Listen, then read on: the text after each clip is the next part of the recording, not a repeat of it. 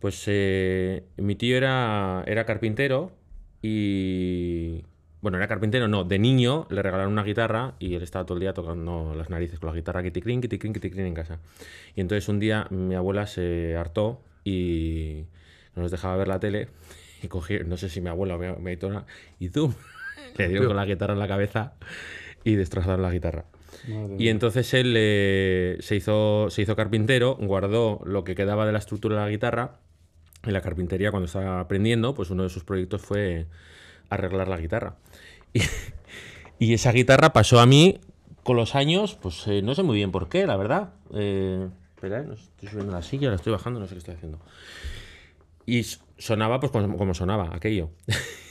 y entonces, luego en el coro empecé a aprender un poquito guitarra y tal, y me regalaron esta en un, no sé, en un cumpleaños, Pero, en ¿y unas la otra se? La otra creo que está en casa de mis padres, sí. Creo que está en casa de mis padres. Habría que verla. Sí. Y luego me compré otra que estaba en, en Barcelona. Fuimos como para un mes y pico a cantar una ópera rusa allí. Y, y tuvimos. Has cantado en ruso, tío. Bueno, ruso. Sí, Ruso. sí. en, en ucraniano del norte. y total que. ¿Esto se ve bien? Sí, se ve bien. Y total que. Allí me compré en Barcelona pues para seguir practicando y tal, porque teníamos muchas horas libres, muchos días que no había ensayos y tal y cual, y me compré una por 50 euros en una tienda de instrumentos de música allí, que bueno, pues para, para practicar, y esa está en casa de mis padres también. Ay, que suenan, ¿eh? Suenan, sí, sí, 50 son un poco tal, pero bueno, suenan. Sí. Bueno, Jaime, Jaime. ¿Jack o Hack? ¿Busco a Hack o busco a Jack?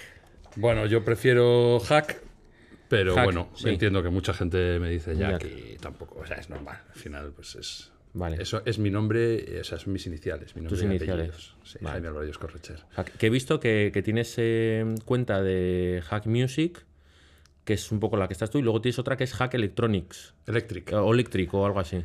Sí, bueno. ¿Por qué la diferencia eso? Bueno, la de Electric es eh, pensando en el proyecto eléctrico. Vale. O sea, es, es un grupo. Y la otra, pues, es más la mía. Que, es que yo en realidad tengo ahora mismo dos proyectos que funcionan en paralelo, que es el mío, que estoy solo, con el Que proyecto es rollo acústico, acústico y que hago música de Mississippi, de los de principios de- del siglo un pasado. Mississippi, dos Mississippis, tres Mississippis. Eso es. Eso era lo- la, la- para Todo calcular la, la duración de, de los besos, ¿no? En alguna película hay alguna coña Ah, con sí. eso. Ah, Ha durado vale. más de dos Mississippis. Eso es que no sé qué. No sé, cosas de estas de los Yankees. Bueno, perdona, que te, que te he cortado la tontería. Pues eso, es música de Mississippi, acústica y que voy yo solo, porque es un tipo de música que tradicionalmente ha sido un músico solo. Hay, hay es verdad que hay, hay dúos y tal, pero bueno, la mayoría es un músico solo. Y luego tengo... eso es lo que te vi yo en, en, en Endaya. Es Sí. ese, ese rollo. Sí, Eh, eso es. Con eso he sacado dos discos y bueno, pues eso. Me vino muy bien con la pandemia porque, porque es- se pedía más el formato pequeño. Pequeñito. Porque había también restricciones de aforo y tal, ¿no? Y luego tengo la- el grupo eléctrico, con batería, con bajo eléctrico y yo toco también la guitarra eléctrica. Entonces, pues bueno, decidí hacer dos, dos páginas y bueno, creo que estoy arrepentido un poco. Sí. Sí, bueno, decidí hacer dos páginas porque me parecía En, sano. en la de Electrics tienes menos seguidores que. Sí, porque es la de muchísimo más reciente. Eh, me parecía más sano, ¿no? Como que en realidad son dos proyectos completamente distintos y tal. Y lógicamente, pues el- el- la trayectoria que lleva un proyecto y la trayectoria que lleva el otro, eh, pues bueno, son, Son diferentes. son muy diferentes. Porque Pero las dos tengo- están. O sea, la que estás en solitario, lógicamente, pero la otra está li- liderada por ti también. Bueno, o sea, eres el líder de la banda. A ver, el término líder es un término que me, me da un poco de vértigo, pero, pero, bueno, bueno, se podría decir que El que sí. llama y el que La aglutina al grupo. Eso es, la excusa un poco, ¿no? La persona. Y luego también, pues bueno, al cantar, pues cantas y, y tocas la guitarra, pues bueno, Siempre pues eres sí, un poco el vocal. sí, de- la imagen un poco. ¿no? Es raro que el batería sea el líder, ¿no? Es raro, sí. Es raro. Es raro. sobre- Normalmente el cantante siempre. Eso es. Por eso, en realidad, ¿no? Sea, nos hacemos cantantes, supongo, ¿no? Una cuestión de, de que cada uno tiene su personalidad y va, y va escogiendo, ¿no? Si pudiera volver atrás, pues no Dice, a ver, yo quiero cantar, necesito un batería y necesito un bajo Eso que me es. acompañen. Yo quiero estar Un delante. pianista, ¿no? Yo Yo quiero quiero estar estar delante, quiero ser el guay, ¿no? Y luego te, pues ahora mismo me doy cuenta de que no, de que realmente creo que lo más guay en un grupo, por lo menos en un grupo de estos de, de lo que hago yo, ya sea blues, jazz o rock o tal, es el bajo. Es lo que me parece realmente más guay. Es lo guay. Más, sí. Y además eh, estás ahí como parece que estás en un segundo plano, pero no, no, eres pero el jefe. presente. Es un poco como en el jazz el, el contrabajo. Eso es. Siempre está ahí. Y parece que no, pero es lo que le da un poco la. Que de repente para. La consistencia, ¿no? Eso es. De repente para y dices, uy, ¿qué ha pasado? parece que se ha vaciado el. Hay mucha gente que no es capaz de diferenciarlo, ¿no? O, o le cuesta diferenciar, ¿no? A ver, el bajo y eso qué es y tal. Pero realmente es bueno, eh, se supone, ¿no? Que, o por lo menos eh, hay. Armónicamente se podría defender que es lo importante, ¿no? El bajo y la melodía, ¿no? Y todo lo que lo demás, pues es algo que viste un poco, ¿no? La relación que hay entre el bajo y la, y la y melodía. la melodía. Lo que hace y el resto está para este caso. rellenar y dar un poquito de colores, Sí, texturas. Que y tal. muchas veces si no está no pasa nada. Eso. Porque el bajo puede di- di- dibujar perfectamente un acorde, ¿no? Sí. Una progresión de acordes y rítmicamente también establece ¿no? los, los patrones básicos y las sensaciones rítmicas. O sea que, bueno, Bueno. es un instrumento, la verdad que... Bueno, ¿y cómo te dio a ti eh, por, por, por este tema de, de la música? ¿Es eh, tradición familiar? ¿Es, eh, Bueno, ¿Viste es- algún concierto que te flipó alguna vez? Yo que sé, alguna cosa así. A ver, es verdad que mm, en mi familia sí que hay, hay gente que, que, ha- tocado instrumentos y que, y que ha dedicado tiempo y energía a estudiar música. Y bueno, yo creo que de las cosas que uno puede decir que, que, que no se puede merecer, ¿no? sino que a uno le tocan, pues es eso, pues nacer pues, en una determinada familia, tener unos padres, ¿no? Los padres no los eliges. Y bueno, pues Suele eso- estar bien, ¿eh? Para defenderte en el mundo, sobre todo los primeros años, tener unos padres. Eso es. Suele, suele venir Tener bien. unos Es padres. un complemento más que aceptable. Bueno, eh, unos padres que, mm, que me han transmitido eso. Eh, mi padre, pues bueno, tocaba la guitarra, no a nivel profesional, ni mucho menos. Pero bueno, tocaba la guitarra, pero sobre todo, mi padre eh, ha sido un hombre que, y es un hombre que tiene in- inquietudes culturales. Entonces siempre pues, se ha preocupado de escuchar, de investigar y en consecuencia pues, de, poner, de ponernos música que, bueno, pues buena música, ¿no?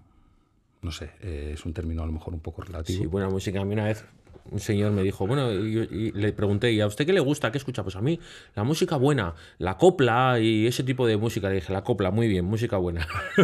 que bueno, de- peor- mejor que el reggaetón ya es. ¿eh? Sin lugar a El dudas. reggaetón ya es. Sin lugar a dudas. Pero bueno, pues eso, pues eh, entonces...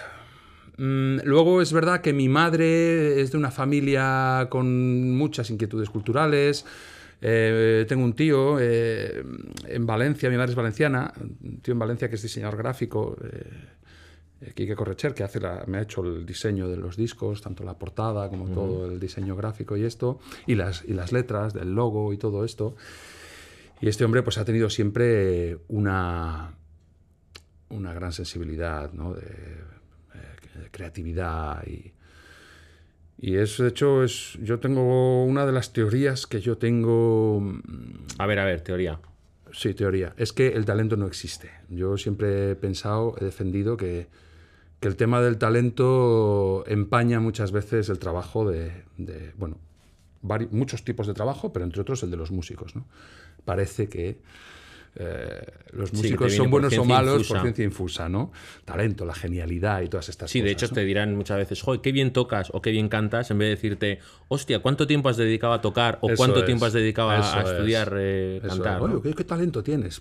Bueno, Bueno, A ver, es verdad que el hecho de que tú mm, de pequeño, entiendo, que hayas tenido un contacto más o menos intenso con, con ciertas actividades, como en este caso es la música, pues evidentemente puede hacer que tu cerebro, pues, pues bueno, pues, pues se desarrolle. tenga una sensibilidad y tenga un, un criterio también, ¿no? A veces. Eso es. Pero siempre he creído que el que hace bien una actividad de este tipo, el que toca bien la guitarra, el que canta bien, el que toca bien la batería, el todo esto es porque lo ha trabajado, ¿no? Y, y- y este tío mío, sin decir que no lo trabajara, pero siempre ha sido una, eh, uno de los personajes que me ha hecho dudar de esto, ¿no? El nivel que consiguió musicalmente y que a mí siempre me, me maravilló, me deslumbró y, bueno, probablemente sea una figura importante a la hora de que yo pues, me fuese decantando pues, pues, por, la música. Y luego creo que todo vino un poco... eh, bueno, muchas circunstancias de la vida no hacen que uno acabe que siendo músico. Pequeñas decisiones que al final parece que no, pero Eso es. cambian una pequeña rama ¿no? de tu versión y. Eso es, y vas encontrándote, pues bueno, vas, vas, vas sintiéndote realizado ah, en, en esa actividad, con, con haciendo eso. Yo, por ejemplo, pues siempre de pequeño no era buen estudiante, no era fácil para mí adaptarme a... Como casi todos los artistas. No lo sé. Pero sí, la verdad es que no me, no me fue fácil y, y sin embargo con esto pues siempre, siempre obtuve recompensas. ¿no? Me- no me refiero a recompensas eh, económicas o recompensas, sino bueno, pues un poco más eh, igual personales, Realización personal. espirituales, eh, no sé cómo llamarle. Creo que hay una parte importante de espiritualidad en todo Sí, y que a veces parte importante de espiritualidad y parte importante de, de sentir que vales para algo. Porque claro, No, no ser capaz de llevar los estudios cuando eres pequeño de forma estándar o de forma como ellos quieren, Sí, a veces te lleva a pensar que con 12 años que eres una mierda. totalmente. Y te lleva a una rebeldía injustificada, te lleva totalmente. a desarrollarte en esos años que en el que se desarrolla la personalidad, a, a dejar una huella muy importante en yo no valgo, soy malo, ¿no? Totalmente. Ahora que lo que me toca es estudiar, esto no lo sé hacer bien, ¿qué me va a tocar que sepa hacer bien? ¿no? Entonces, al final, si realizas algo como música, eh, surf, esquí, natación, lo que sea, que, sea, se te sí. da bien, dices, pues te agarras a eso, ¿no? Al final, y te da esas satisfacciones, yo creo. Después, bueno, sí, sí, estoy totalmente de acuerdo. Después un sistema educativo que, que está basado mucho en el, en el castigo, ¿no? Y, y no tanto en el... En el castigo y en el error, Eso es. señalar el error. Para mí el sistema educativo, eh, yo soy muy crítico con el sistema educativo por mi propia experiencia y por mi propia experiencia tanto como alumno como como profesor, ¿eh? porque yo también he sido Claro. profesor durante años y bueno, pues la verdad que no me gusta, no me gusta y creo que estamos llegando a un punto que, que realmente creo que Estamos es- pagando las consecuencias Creo que también. es crítico, sí. Sí. sí. mi mujer es, es- es profesora de instituto y bueno, pues cosas que están sucediendo que lo saben los que están ahí trabajando todos los días y bueno, luego los políticos pues se dedican un poco a muchas veces a tirarse, ¿no? La, la piedra el uno al otro, pues ahora tú haces la ley de educación, pues ahora llego yo y te la tumbo y hago la mía y en vez de hacer lo que igual deberían hacer los políticos, que es lo deberíamos meter en una habitación, cerrar con llave y decir hasta que os pongáis de acuerdo, que es vuestro trabajo, ¿no? Sí, Poneros de acuerdo. sí, Haz tu puto trabajo. Eso es. Eso es. Pues, y haz una ley de educación que sea pues entre todos y, y para todos y que realmente, pues. Sobre todo los alumnos eh, que no van bien, ¿no? Los alumnos difíciles. Porque los alumnos fáciles es muy fácil todo. Sí. El otro día, fíjate, eh, nos decía una, amiga eh, que tiene a su hija, que es bastante pequeña, es más pequeña que, el nuestro, y, y, bueno, tiene problemas para hablar y lleva yendo un tiempo al, al logopeda o a la logopeda, creo que en el propio cole donde estudia. Y que hace poco le llegó la logopeda y le dijo, bueno, es que no le voy a dar ya más a tu hija, porque claro, es que veo que no avanzo y, y es que hay otros alumnos que necesitan y tal. Y claro, dice, la cara que se me quedó, dice, vale, yo estoy de acuerdo que hay otros alumnos que, que necesitan y que, coño, que tienen que también tomar parte de, o sea, poder aprovechar este servicio, ¿no?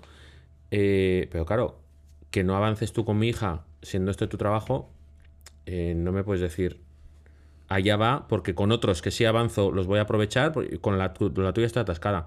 Pues dar una vuelta. Eh, Totalmente. pero no me la dejes tirada porque Claro, es abandonar a un niño a. a, a la suerte, ¿no? Y, y con chavales y chavalas que van también con, con cierto retraso, según ellos, de decir, oye, es que no, no va al ritmo que tiene que ir, que eso de los ritmos también en los, en los chavales, en las personas en general. No, es que con dos le tienen que salir los dientes, con este tal, le tiene que comer fruta. Es, es un poco también demasiado cerrado ese esquema, ¿no? Totalmente. Y en los estudios también no es que ahora tiene que saber. Bueno, yo no conozco a nadie que con 20 años no sepa sumar y restar. Claro, Ni un niño que con 7 años siga con el pañal puesto. claro. Eh, entonces, que lo quita a los dos, que lo quita a los tres, o lo quita a los cinco. bueno, Claro, es hacernos a todos corderitos, ¿no? Porque es lo más fácil, Sí. seguramente. sí. A apagar el teléfono.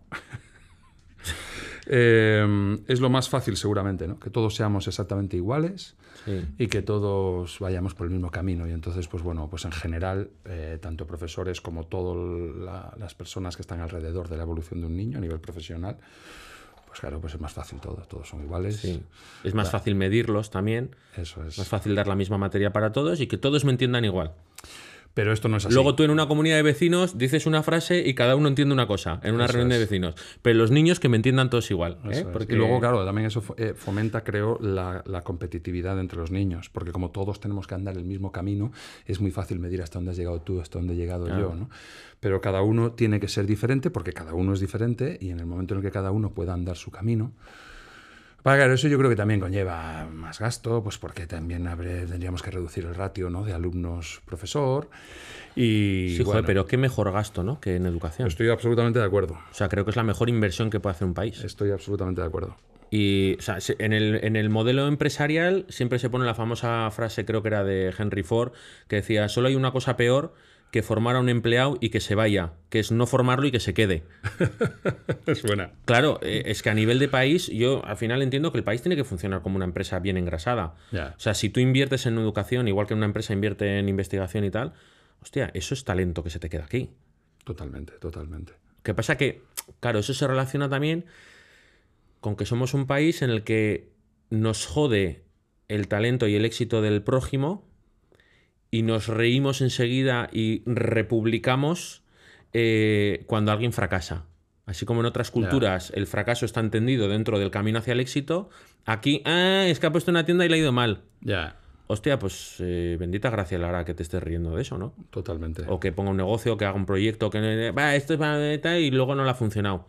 Bueno, lo ha intentado.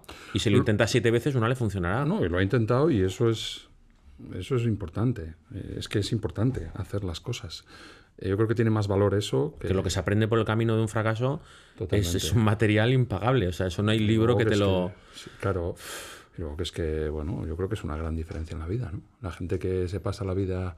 Esto tiene que ver un poco también con lo que hablábamos antes, ¿no? Del talento y de todo esto. Es que a veces la diferencia está entre el que lo hace y el que no lo hace. Porque luego el que lo hace, claro, es que hay que buscar una explicación. Bueno, lo primero ha sido que lo ha hecho, ¿no? Sí. Ya me, ya me entiendes. Si Ha se te rompe el vaso es porque lo estabas fregando. Eso es si no, no se te rompe. Eso es así. Entonces, pues bueno, pues claro, eso requiere eh, valentía y no, no, y hay que, hay que valorarlo. Yo creo que hay que valorarlo mucho. Le llaman emprendedores a muchos o como, no sé. Sí, emprendimiento, startup, es ponerte tu negocio y, y tira tu proyecto y tira para adelante, ¿no? Y arriesgarte a, a fallar y a fracasar. También lo decías antes, ¿no? Con lo de la educación. El, el miedo que, que al final este tipo de sistema educativo imprime en todos los que hemos pasado por él a- al error. Y es que, Claro, es que, es- es que eso no, es lo que nos bloquea al final. no ¿eh? puedes crear nada nuevo si no, si no, si no te expones al error. Es así. Es así. Para mí el error es, es fantástico. Y en la música hay. Bueno, el inventor de la bombilla hizo chorrocientas mil bombillas para cuando uno le funcionó. Claro. Y estuvo ahí, tipipi, pipi, ah, coño, este fallo tal. Que claro, ver, Totalmente. ver dónde ha habido un error que no te ha llevado a- al resultado que tú querías es lo que te permite solventarlo. Totalmente, Es totalmente. que parece que aquí tenemos que. Voy a inventar la bombilla, pum, hago la primera y ya me Y ya funciona. sale. Hostia, es que, es que también un poquito bájate de las nubes, ¿no? Totalmente. Pero claro, cuando nos referimos a un proyecto como puede ser el tuyo, ¿no? Que dices, joder, pues eh, me pongo y tal, joder, es que no me contratan, ¿no? Que mucha gente, joder, es que no me contratan. Ya, bueno, mm, puede ocurrir, o sea, entra dentro de los parámetros en que tú llevas a cabo un proyecto y pues no termina de gustar, no termina de encajar o hay algo por el camino que no que no Eso funciona. es. Hablamos con, con hablaba con Pirata Sí. eh, que me decía, la gente que está tocando en un, en un bar para 70 personas, o 50, o 3, y la gente que están encima de un escenario donde hay 40.000 personas, hacen lo mismo, sí, tocan sí. lo mismo, es la misma música, con más o menos instrumentos, con más... tocan lo mismo. Eh, y él me daba, bueno, pues una, una teoría también, ¿no? Sobre qué es lo que lleva a unos grupos sí y a otros no. ¿Tú qué piensas de eso? Lo que ¿Qué es, qué lo que diferencia que, que haya ciertos grupos, ciertos cantantes o ciertas pequeñas agrupaciones que lleguen a un escenario de un festival grande y lleguen a tener un éxito y estar en la radio y tal y cual? O sigan tocando en un bar haciendo lo mismo que han hecho siempre Ya. Hay muchos factores que influyen ahí. Entiendo que hay muchos factores que influyen ahí. Eh, un factor, eh, evidentemente. A ver, yo creo que mm, aquí hay que hablar también en, un punto, en este punto de, de la autenticidad de un músico, ¿no? Eh, luego, a partir de la autenticidad, de que tú seas tú mismo, pues evidentemente tienes que tener la suerte de que lo que tú hagas pues guste Encaje y... y pueda llevarte a que tengas un número de seguidores. Entiendo que ahí hay, ahí hay un- pues, muchos factores. Y luego está el que también decidas hacer un proyecto. Por eso digo la autenticidad. Bueno, igual no es la palabra realmente exacta, pero Pero bueno, sí que es verdad que hay muchos músicos que por la productora o lo que sea han cambiado su propio producto, su propia manera de hacer música. A cambio de te voy a llevar a, a esta visibilidad, ¿no? Sí, aunque eh, eh, no sé hasta ¿O qué no? punto hoy en día las productoras tienen tantísimo poder con grupos, digamos, partiendo de, de- cero, ¿no? Una vez tú tienes un producto ya que funciona, a lo mejor sí que las productoras pueden decir, bueno, pues ahora vete por aquí o vete por allí. No lo sé. No lo sé porque nunca he estado en un proyecto de ese tipo, no lo sé. Sí que es verdad que partiendo de cero hoy en día pues tenemos un montón de, de posibilidades con Internet de poder es- eh, exponer eh, tu, Tu trabajo. tu trabajo, tu producto y bueno, eh, cuando, cuando una canción funciona, pues de repente pues se hace viral, se- ¿no? Existe esta Sí, sí, posibilidad, sí, ¿no? Y que no haya nadie de por medio Bueno, de la el industria. famoso rapero este catalán eh, que en la época de MySpace y no sé qué, no me acuerdo cómo se llamaba, lo entrevistó Wild Project, el Jordi. Eh, no me acuerdo cómo iba, pero vamos, que él no cobraba un duro, lo tenía puesto en el MySpace, ¿te acuerdas? no? Sí, sí, me acuerdo MySpace hace unos años y se movía mucho música que hacían cada uno y tal. Y bueno, tenía cientos de miles de visualizaciones, millones de seguidores.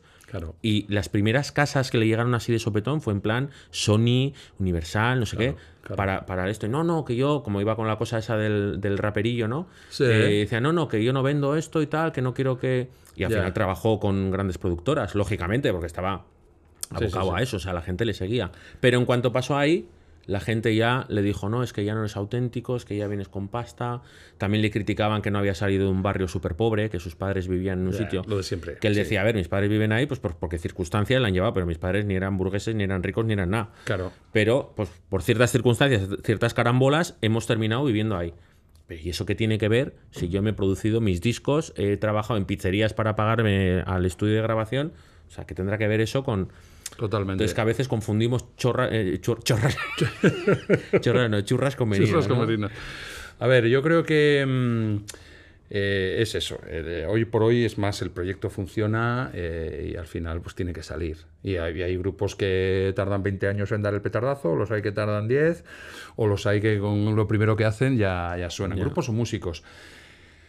Y algunos también que dan el petardazo y luego vuelven a sus orígenes porque lo que se han encontrado ahí No les ha gustado. no les ha gustado nada.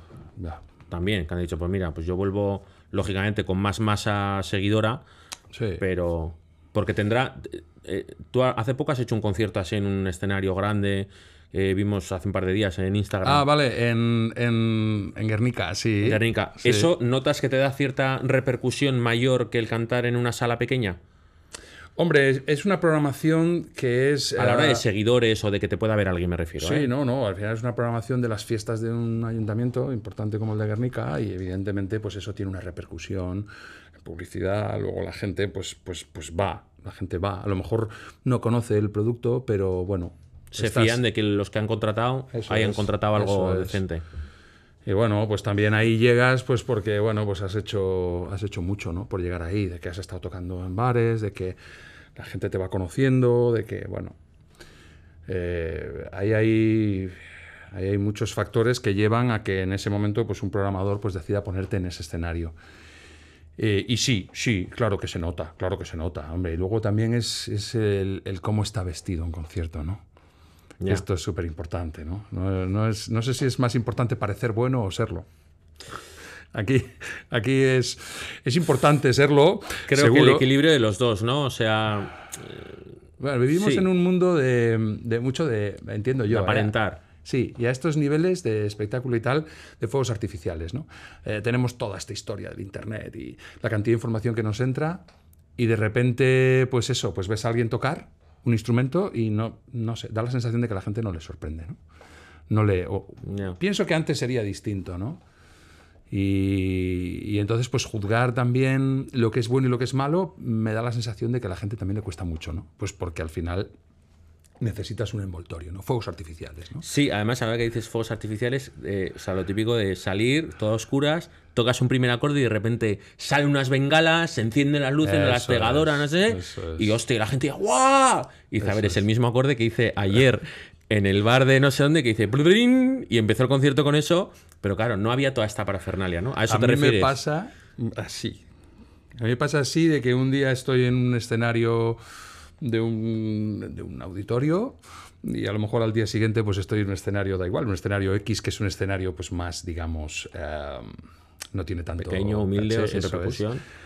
Y las reacciones de la gente son opuestas y es exactamente a veces el mismo concierto o los mismos temas, ¿no? El envoltorio importa. Muchísimo. El envoltorio importa. En los espectáculos, muchísimo. Y, y vivimos en una época en, que- en la que cada vez más, además de tener un buen producto, hay que saber venderlo. Y ese envoltorio sirve para venderlo. Sin duda, O sea, es- al final es el packaging de, sin duda. de un iPhone, ¿no? O sea, es, es cómo lo envuelvo, qué sensaciones me da, tal. Y cuando estás en un concierto, lo que dices, hay con bengalas, con fuegos, con cegadoras, con mil, con humo por detrás, con focos haciendo así, y dices, hostia, esto es la bomba. No, no, esto es. Hay cuatro luces más. Yo, bueno, o, hay, yo- hay 30.000 euros en luces, pero, pero lo que yo toco es lo mismo. Totalmente. ¿no? Y en sonido, ¿no? También. El que lleves En unos vatios. buenos subgraves, lleves vatios, la gente le tembla el pecho, ¿no? La caja torácica, porque claro, los graves. Sí, sí. Llega un momento en el que la impresión no solamente se oye, ¿no? Es, es Sí, físico, te llega la, la vibración y entonces aquello te impresiona y estos tíos son buenísimos. Y a lo mejor, pues sin todo esa parafernalia, pues, pues, pues dirías otra cosa. No digo que digas que sean malos, pero sí que es verdad que, que, que influye. que no te mucho. llama tanto la atención. Influye muchísimo. Puede, puede tener que ver un poco también con la superficialidad de, de la sociedad de hoy en día, de no saber mirar más allá o no saber valorar realmente lo que hace un músico, porque creo que la gente escucha música, pero luego no sabe, y de, y de ahí también el éxito que comentaba antes, ¿no? Del reggaetón. Creo que no sabe ver más allá. Sí, sí, puede ser, puede ser. Que no digo que el reggaetón no lleve trabajo detrás, ¿eh? que lo lleva como cualquier cosa que quieras hacer en esta vida. Eh, y hay, hay un, hay un trabajo, hay unas horas ahí de... Pero claro, no es lo mismo mm, pegarte ensayando 17.000 horas que hacer una canción en 10 horas o 20 horas en un ordenador. Claro.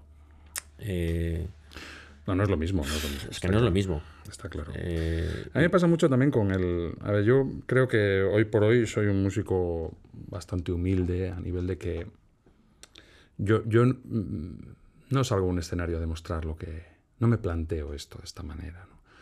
Por ejemplo, todos estos discos que he sacado de blues acústicos son discos en los que a veces he tenido amigos que me han dicho, pero, pero tienes que de- demostrar más, ¿no? Las, las cosas que sabes hacer o que... ¿Y cómo lo demuestro? Si lo que hago es esto. Bueno, y lo que hago es esto, y además es que mm, a veces lo sencillo es maravilloso, ¿no? No tiene nada que ver lo sencillo con lo simple. No sé si me, Sí, si me sí. explico o si estoy utilizando sí. las palabras correctamente, pero yo le llamo sencillo. La sencillez me parece, me parece maravillosa. El famoso menos es más. Eso es, y que tú puedas estar una canción entera tocando un solo acorde y lo importante realmente es, creo que es lo que tú transmites con eso, ¿no? El- lo demás, pues es, es un vehículo que utilizas para, para poder expresarte, ¿no? Que es lo realmente difícil también, es el poder eso, el trabajar eso que tú expresas, ¿no? Eso que tú eres, el poner ese punto extra, ¿no? Porque una canción eh, la puede tocar mucha gente, ¿no? Con, puedes estudiar eh, lo suficiente, todo el mundo puede estudiar lo suficiente para poder defender una determinada canción, entiendo. Bueno, hay, hay instrumentos que igual no, como son la voz, porque son instrumentos que requieren... Sí, pero vamos, que con una partitura de Perfect que has visto ahí en el piano, que bueno, pues la vas practicando y al Más o final. menos. Y es la es. misma consecuencia, eh, es. consecución de acordes todo el rato. Pero lo que tienen esos músicos, ¿no? que normalmente son los que, bueno, es una característica que yo admiro mucho en los músicos, es el tener esa capacidad para darle eso extra, ¿no? que es uno mismo. ¿no? Sí, Es llevártelo a tu terreno llevártelo a tu. Es una cosa que además tiene una, una, una- una ventaja añadida, que es que eso creo que es una cosa que no se puede enseñar. Ese camino que tiene que recorrer ¿no? un, un- un músico, tantas otras actividades también no creativas, que es ese camino interior, ¿no? de, de conocimiento personal. Que de ahí entraríamos igual en, en esa eh, lo que has mencionado antes, en el talento o la sensibilidad ¿no? del músico para interpretar Sí. esa misma letra y esa misma secuencia de acordes, pero interpretarlo Pero como él creo creo que, que... sí que es verdad que, que podríamos hablar un poco de talento tal vez en esto, pero también creo que es esa, esa habilidad que tiene que tener uno para trabajar eso, ¿no? Para trabajar el quién soy yo, ¿no? Para tener esa valentía también. Porque muchas veces veo muchos músicos que pretenden cosas en el escenario, ¿no? Que pretenden muchas veces quiero parecerme a esto, quiero que pa- quiero parecer o sobresalir, que soy- destacar y Eso parecer es. que... Y esa humildad y esa honestidad de decir, bueno, este soy yo. Y, y- Y hasta aquí llego. y me enfrento a, a que, porque es muy, es muy duro, ¿no? Subir a un escenario es muy duro, porque todo el mundo Sí. puede- tiene una opinión, está legitimado a tener una opinión sobre tu trabajo, ¿no? Y eso, evidentemente. Es un examen continuo. Eso Quien es. está es en los ensayos, en no sé qué. Sabes que todo el mundo te está Eso es. juzgando de forma continua. Pero también ya desde los estudios. No, no, totalmente. Tú ca- totalmente. según entras en clase, ya el profe te mira, pues viene con cara de haberse pegado una buena farra ayer. Eh, ha estudiado, no ha estudiado, eh, esto tal, este sirve, este están todo el rato. Y luego ya cuando subes al escenario, imagínate. Claro. Te expones ahí ante. Yo cuando escucho mm, a los que yo considero que son los grandes, para mí, mis, mis grandes referentes, ¿no? Yo pues, escucho a Bob Marley, por ejemplo. Y no veo grandes alardes técnicos. No. Veo. No, te- no tenía tampoco No. técnica para alardear. Eso o sea, es. Pero sin embargo, era la crudeza de. es enorme lo que hizo, ¿no? Porque es él. Yo, son de esos músicos que escuchas eh, tres segundos y dices, sí, es Sí, él. sí, sabes, sí, sí. Entonces eso también requiere un, un trabajo, ¿no? Un trabajo de, de no pretender De quitar capas y quedarte con. con la esencia de, una, de ti mismo y, y- y defender eso, ¿no? Y salir a un escenario a defender eso y ir a una grabación a defender eso. Y, y- me parece una labor titánica. Porque hay que tener ese valor y hay que, mm, bueno, hay que, hay que ser capaz de llegar a esa actitud, ¿no?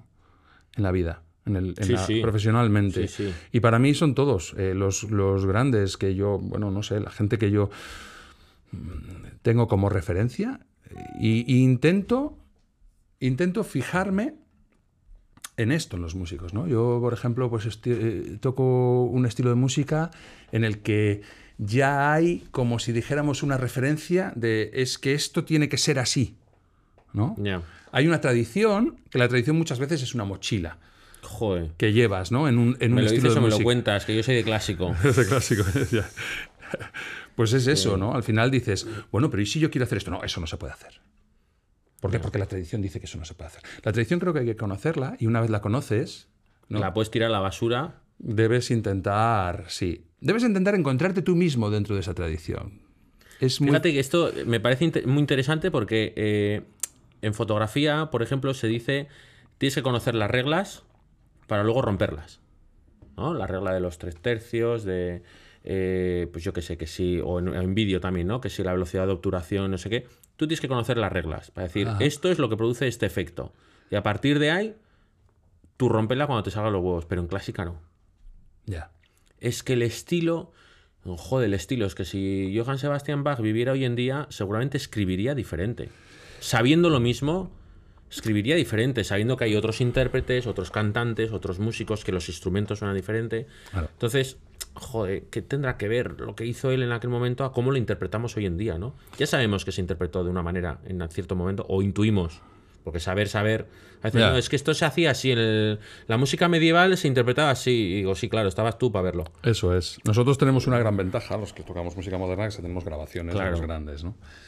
Pero yo creo que una cosa muy importante que yo siempre eh, valoro de estos músicos, en lo que a mí respecta, pues podríamos hablar de Muddy Waters o de, o de Howlin' Wolf o de, o de Robert Johnson o de tantos Tú músicos. suelta nombres, no conozco ninguno, ¿eh? pero tú suéltalos. Son músicos de blues que, digamos, que establecieron las bases, ¿no?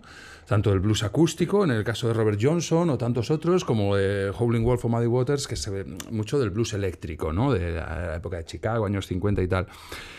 Entonces yo veo mucho el... No, no, la referencia es que hacían este, este giro musical de esta manera, o las estructuras eran así. Vale, ¿y la referencia de que era gente súper vanguardista? La referencia de que era gente que no hacía lo mismo que hacía Que el que hacía el vino anterior. antes, sino que siempre quisieron ir más a- Sí. Ahora lo escuchamos como algo que ya es pasado. Como algo clásico, pero en su momento fue En su moderno. momento fue absolutamente revolucionario, ¿no? Como Elvis, ¿no? Eh, ahora decimos, jo, Elvis, no, es que es música rock de, de puro. Ya, pero aquel señor salió a- salía a romper al escenario. O sea, cada vez que salía, o sea, imitaba cosas, pero las, las destrozaba. La manera de moverse, de cantar, de interpretar. Eso es, eso es. Esto es. Era esto ruido es, en aquel momento. Esto O es. los Beatles, ¿no? Los, Beatles, Beatles, hoy en día son dioses, pero cuando empezaron a salir en televisiones y radios, aquello era ruido, los padres escandalizaban. Los flequillos, ¿no? Dios mío, mis, hijos, mis hijas escuchan a los Beatles. Eso ¡Qué es, horror! eso es. vamos, música más blanca y más light hoy, desde el punto de vista de hoy en día. sí, sí, sí, sí, sí, sí. Pues sí, sí, un poco. Pero es verdad que hay que, yo creo que una persona que esté en esta profesión tiene que también saber mirar eso, ¿no? Y decir, bueno, eh, tengo, que, tengo que ser valiente para aportar lo mío, ¿no? ¿Qué pasa? Que, bueno, que en estilos como el blues, por ejemplo, llega un momento, y el jazz también pasa mucho, ¿eh? Es verdad que luego hay una escena muy fuerte de jazz en Estados Unidos que es muy vanguardista y tal, pero bueno, que también hay una controversia, porque luego te vienen los otros, eh, muchos detractores Los que dicen, eso pa- no es jazz.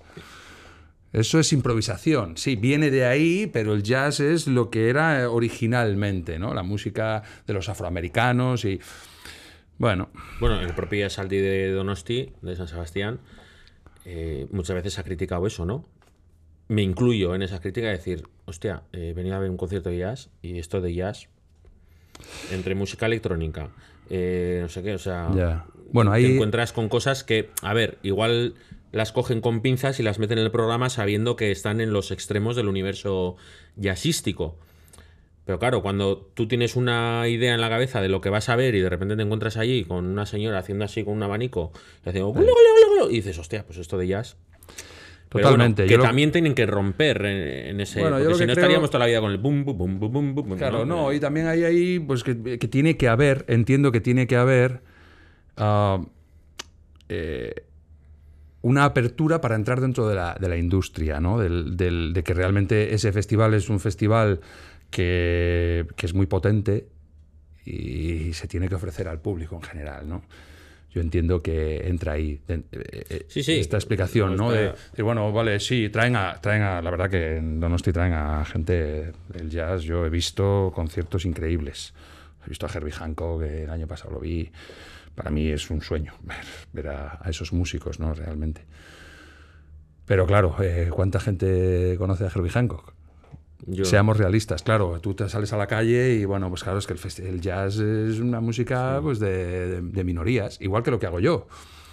El blues y el blues de, de Mississippi no te quiero ni contar. Ya. ¿no? Tú vas a ahora haces una encuesta a ver cuánta gente conoce y no te, te voy a decir al más famoso de todos estos, los que tocaban esta, originalmente esta música, ¿no? Robert Johnson y probablemente el 0,0, eso es. Entonces, pues bueno, pues yo soy feliz porque entiendo que mi, mi riqueza en mi trabajo es el, el dedicarme a lo que yo quiero. Tocar la música que yo quiero. No me voy a hacer rico con esto. Pero bueno, si tú eres capaz de. Pero bueno, con esa base musical, si en algún momento te interesara eh, hacerte rico, eh, sabiendo tocar lo que tocas, pues bueno, podrías proponerte decir, pues mira, ahora voy a estar cinco años que voy a intentar ganar pasta.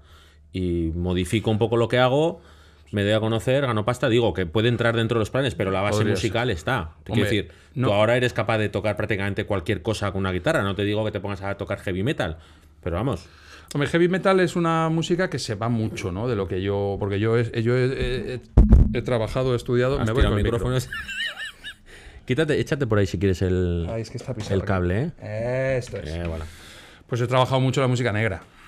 La música de raíz negra, ¿no? El jazz, el soul, el blues, el rhythm and blues, eh, toda esta música. Entonces, claro, a mí el heavy no, sé tocarlo. Pero bueno, me refiero Pero que podrías sí. tocar, o sea, teniendo la base musical, sería adaptarte al estilo y trabajar eso durante una temporada para, en caso de que quisieras... luego hacer un producto que realmente funcione eh, a nivel comercial me, muy complicado. me impondría mucho. Esto, esto no, no, no me siento capaz de decir, oye, voy a hacer un producto que funcione y me voy a ganar Sí, dinero. Si supieras, ¿no? Si alguien tuviera la, la clave de decir, haz esto y te forras, ¿no? Eso es. Luego sí que es verdad que puedes, puedes intentar crear un producto en esa dirección. Voy a intentar crear un producto que comercialmente sea más o menos abierto. Puedes ¿no? hacer reggaetón. Puedes hacer reggaetón o Un disco con Bizarrap. Puedes hacer, si quieres. ¿Te imaginas? Es muy majo el tío. Seguro. Digo yo, debajo de esas gafas creo que hay una persona. Creo que hay un, un humanoide. La verdad que no. Estoy muy perdido ¿eh? con este tipo de personajes. Normal. Sé que existe este hombre, pero no sé muy bien ni lo que hace ni nada. Creo que nadie lo sabe muy bien. Este no es el que hizo algo con Shakira, ¿no? Sí, sí, yo, lo conozco de ahí. Bueno, y el otro día vi un trocito de un programa de- del hormiguero que le decía. Claro, este debe ir, debe de ir, intuí por la pregunta que le hacía a Pablo Motos, debe ir siempre con gorra y con unas gafas enormes que le tapan prácticamente Todo, toda la cara. Lo ves en el supermercado y nadie sabe Sí, quién pues es. vamos, debe medir lo mismo que un pingüino, o sea. Entonces, claro, dice, la ventaja que tienes tú es que te quitas la gorra y las gafas y puedes ir por la calle y nadie te reconoce. Sí. Y dice, sí, sí, claro, en mi caso es ese. De hecho, cuando quedo con algún otro famoso que la cara descubierta le reconocen, yo me tengo que poner la garra en las gafas porque si no, No, me claro. pueden relacionar. Eh, este con quién está comiendo y tal, y ya empiezan a investigar y, y dice, pero yo soy capaz de andar por la Gran Vía de Madrid y a mí no me molesta nadie, sin gorra y sin gafas. Bueno, o sea, yo voy a mi aire. O sea, Está que no bien. está mal, es como la antifaz de Batman, ¿no? Eso es, está bien, está bien, está bien. O las gafas de Clark Kent. Eso Siempre me ha flipado. leche, Eso sí, sí. ha sido fantasía pura. Eso es, tiene unas gafas muy Me normalitas. pongo unas tal. gafas y ya no me reconocen Nadie. como Superman, ¿eh? Ni, ni siquiera la, la, La Lois Lane. La Lois Lane. Que es tan. Que volaba con él y tal, y al Sí, día siguiente lo veía con las gafas Sí, y no. no, no, no. Es una Qué cosa. bueno, Superman. Fantasía. Creo que la parte de ciencia ficción es esa precisamente, no que huele. Que huele es lo de menos. La, la ciencia ficción es que no le Su reconozcan. disfraz eran unas gafas normales de ver. Ya, ya, Bueno, ya, oye, em, que la otra vez me estáis hablando de tema de guitarras, de pedales, de no sé qué, no sé cuál. Y me flipó una cosa que me dijiste de lo de las bombillas, Las válvulas. de las válvulas de la guerra mundial o no sé qué, o sea, que eran que Sí. se utilizaban a nivel militar. Cuéntame, cuéntame un poco esto, porque me dejaste ahí. Me, Bueno, acuerdo, me acuerdo de la mitad ya, ¿eh? pero, pero la esencia creo que se Es me una quedó. cosa bonita, lo de mm, la tecnología que se utiliza en el sonido es una tecnología, o bueno, no, no siempre, pero en muchos aparatos de sonido, como por ejemplo los amplificadores de guitarra, pues es una tecnología obsoleta, es una tecnología que, que se superó cuando apareció, porque hay dos, dos a ver, yo tampoco soy... Voy, Sí, a, voy meterme aquí en un poco un jardín, porque no soy técnico Bueno, en electrónica. Si hay algún electrónico que se calle la boca. Eso es, si hay algún electrónico y digo alguna barbaridad que me perdone. Eh, existen dos formas de amplificar el sonido, ¿no? Es, eh, Una es gritar más es quitar más. y la otra es ponerse un cojín en la cabeza. La sordina, ¿no? La sordina. Eh, bueno, existen las válvulas y existen los transistores. Nosotros solemos llamarle transistor a la radio, pero realmente el transistor es pues una- un nudo de cables, no sé de qué manera construido, que amplifica una señal de audio. ¿no? Entonces, eh, la válvula es un sistema que antes se utilizaba para todo, pero que en el momento en que apareció el transistor, pues era más cómodo, era más pequeño y sobre todo no requería el mantenimiento. Se rompía menos, ¿no? Porque las válvulas se deben. O sea, son como bombillas. Bueno, Es una cápsula gordita sí, que. Sí, que está al vacío. Sí, yo creo que sí, porque también se vacían, ¿no? Se, se agotan las válvulas. O sea, una válvula no es eterna. Tú pones una válvula en el amplificador y a partir de un número de, de- de horas de uso, pues esa válvula deja de, de hacer su función.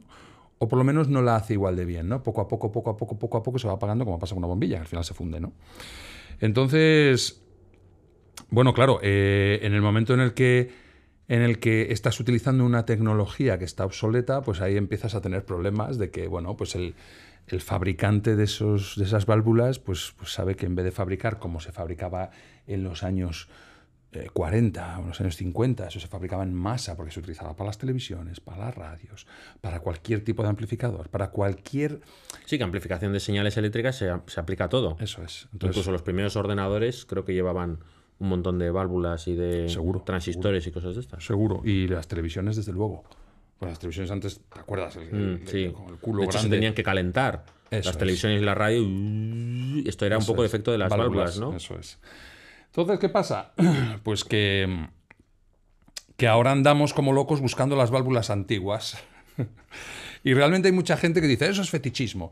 Y no lo es, no lo es, porque aquí hay un factor importante, que es que en aquellos años la fabricación de válvulas era tan masiva que claro, evidentemente daba para tener muchas gamas y para que hubiera luego, pues hubo también las válvulas que, lo que tú mencionabas antes, que tenían especificaciones militares. O sea, eran válvulas más resistentes, estaban fabricadas para que fueran en un tanque, Tanque, una- en la radio de un tanque para comunicarse, ¿no? Se fundía una válvula y no funcionaba la radio. Y estaba jodido en aquella época, sin radio. Imagínate, ¿no? Bueno, ahora Ahí- creo que también, ¿eh? Como te, quedes ahí, se te funde el GPS y a, ver quién te busca ahí en el desierto de... Pues la historia es esa. Entonces, mm, bueno, yo tengo en mi amplificador válvulas de especificaciones americanas, de especificaciones militares. Sí, tengo, tengo.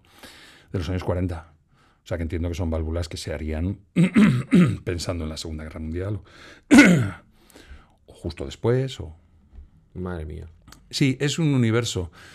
Y mm, hoy en día hay una fabricación de válvulas. Ha habido ahora un problema muy gordo porque muchas de ellas, la mayor parte, se fabrican en Rusia. Y ahora, como ha habido todo este problema con Rusia y con Ucrania y tal, ¿Ha subido precio? ha subido el precio a lo bestia.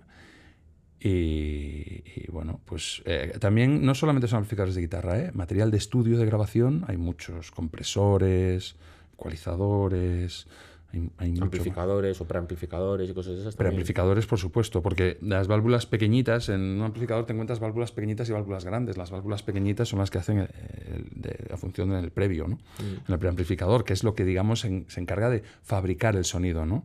De colorear Lo el que sonido. sale del instrumento le da una, una primera Sí, un, un barniz. virtud. Un barniz. Que tú a lo mejor el instrumento, si lo escuchas totalmente plano, a veces sorprende, ¿no? De lo, esto le da un barniz, que luego ya se va a la etapa de potencia, que es la que realmente se encarga de dar volumen, ¿no? Dar decibelios. Y esas válvulas, pues es que es- es- eso es como, ¿no? Eh, un el, juguetito. el tesoro de- del Señor de los Anillos, el anillo. Eso es. Porque realmente, claro, le, de ahí depende mucho el, el color final del sonido, porque también eso genera, puede generar más o menos armónicos que luego la etapa va a amplificar. Claro. ¿vale? Entonces es como el, el- el origen ¿no? del, del sonido del amplificador. La primera válvula del previo normalmente es la más importante del amplificador y bueno, Claro, porque todo ruido y todo armónico que genere esa primera válvula después va en cadena. se amplifica y que, que igual la segunda también le da algo de color, pero ya no. Ya hay una señal utilizable. Eso porque la señal que sale realmente del instrumento electrónico es igual que de un micrófono. O sea, sale una señal que es mínima, porque esto es lo que se mueve. Pero luego está el, el paso por el aparatito que. Eso es. que Luego también tiene una cosa que ya yo te lo voy a nombrar, pero me pierdo un poco, que es el todo el tema de la, de la impedancia y todo esto. Ya, es que el sonido, el tema del audio es. es- es Es un- súper complejo. Pero los micrófonos sí que es verdad que, bueno, eh, salen por cables Canon, es, es una señal de baja impedancia y es una señal balanceada. Sin embargo, la guitarra es una señal de alta impedancia y no balanceada. Por eso necesitamos lo que se llaman las, las cajas de inyección para meterlas, pues, por ejemplo, a través de un ordenador, de una, de una mesa de mezclas o lo que sea. Y el sonido, evidentemente, es, es- es muy crudo. O sea, yo siento que tocar así, eh, me siento, pues, pues- pues eso, como que no es mi instrumento lo que suena, ¿no? Ya. Eh, entonces, todo ese proceso de las válvulas o de lo que ahora está pasando, que lo que se está haciendo es eh, intentar recrear lo que hacen esas válvulas. Esa tecnología. Eso es. Y hay plugins de ordenador para que tú le puedas poner al, al estudio virtual, ¿no? al Pro Tools o al que se use, para intentar simular lo que hace una válvula. Ahora. Me parece que son siempre cosas curiosas, que nos, nos acercamos a pequeños munditos y pequeños universos, ¿no? Eh, eh, cambiando de tema. Eh, la vez que te vi ahí en Endaya, me, me llamó mucho la atención la, la parafernalia de cables, Uh, el altavoz con el que llevas la tableta, el, el- el- sí. o sea, tenías ahí un amasijo de cables que como te pille un rumano, o sea, te secuestra. Y decía, aquí hay más cobre, aquí hay para dar una familia que comer para todo, para todo un año. Eh, Curioso porque es un, un concepto acústico. sí, Sí, sí. sencillo, humilde, Eso es, eso es, cercano, eso tal. es, eso y ahí, cable para aquí, cable para allí. O sea, ¿cuánto material puedes llegar a manejar? Muchísimo, O sea, muchísimo. A ver, porque allí había miles de pedales. no, aparte, pedales, los pedales guitarras- no eran míos. Ah, bueno, y- y claro, Eran es de que- la es que otra antes banda, estaba sí. Urbil también, sí. Eso es. A ver, yo eh, intento, de verdad, lo prometo, intento que suene natural. ¿Qué sucede? Que claro, que un instrumento acústico suene natural no es fácil. en, en un concierto. Un concierto en el que, Hombre, además, eh, como si, es en si este llevas caso... 14 amplificadores, 13 pedales y 14 altavoces, pues no, es difícil, claro.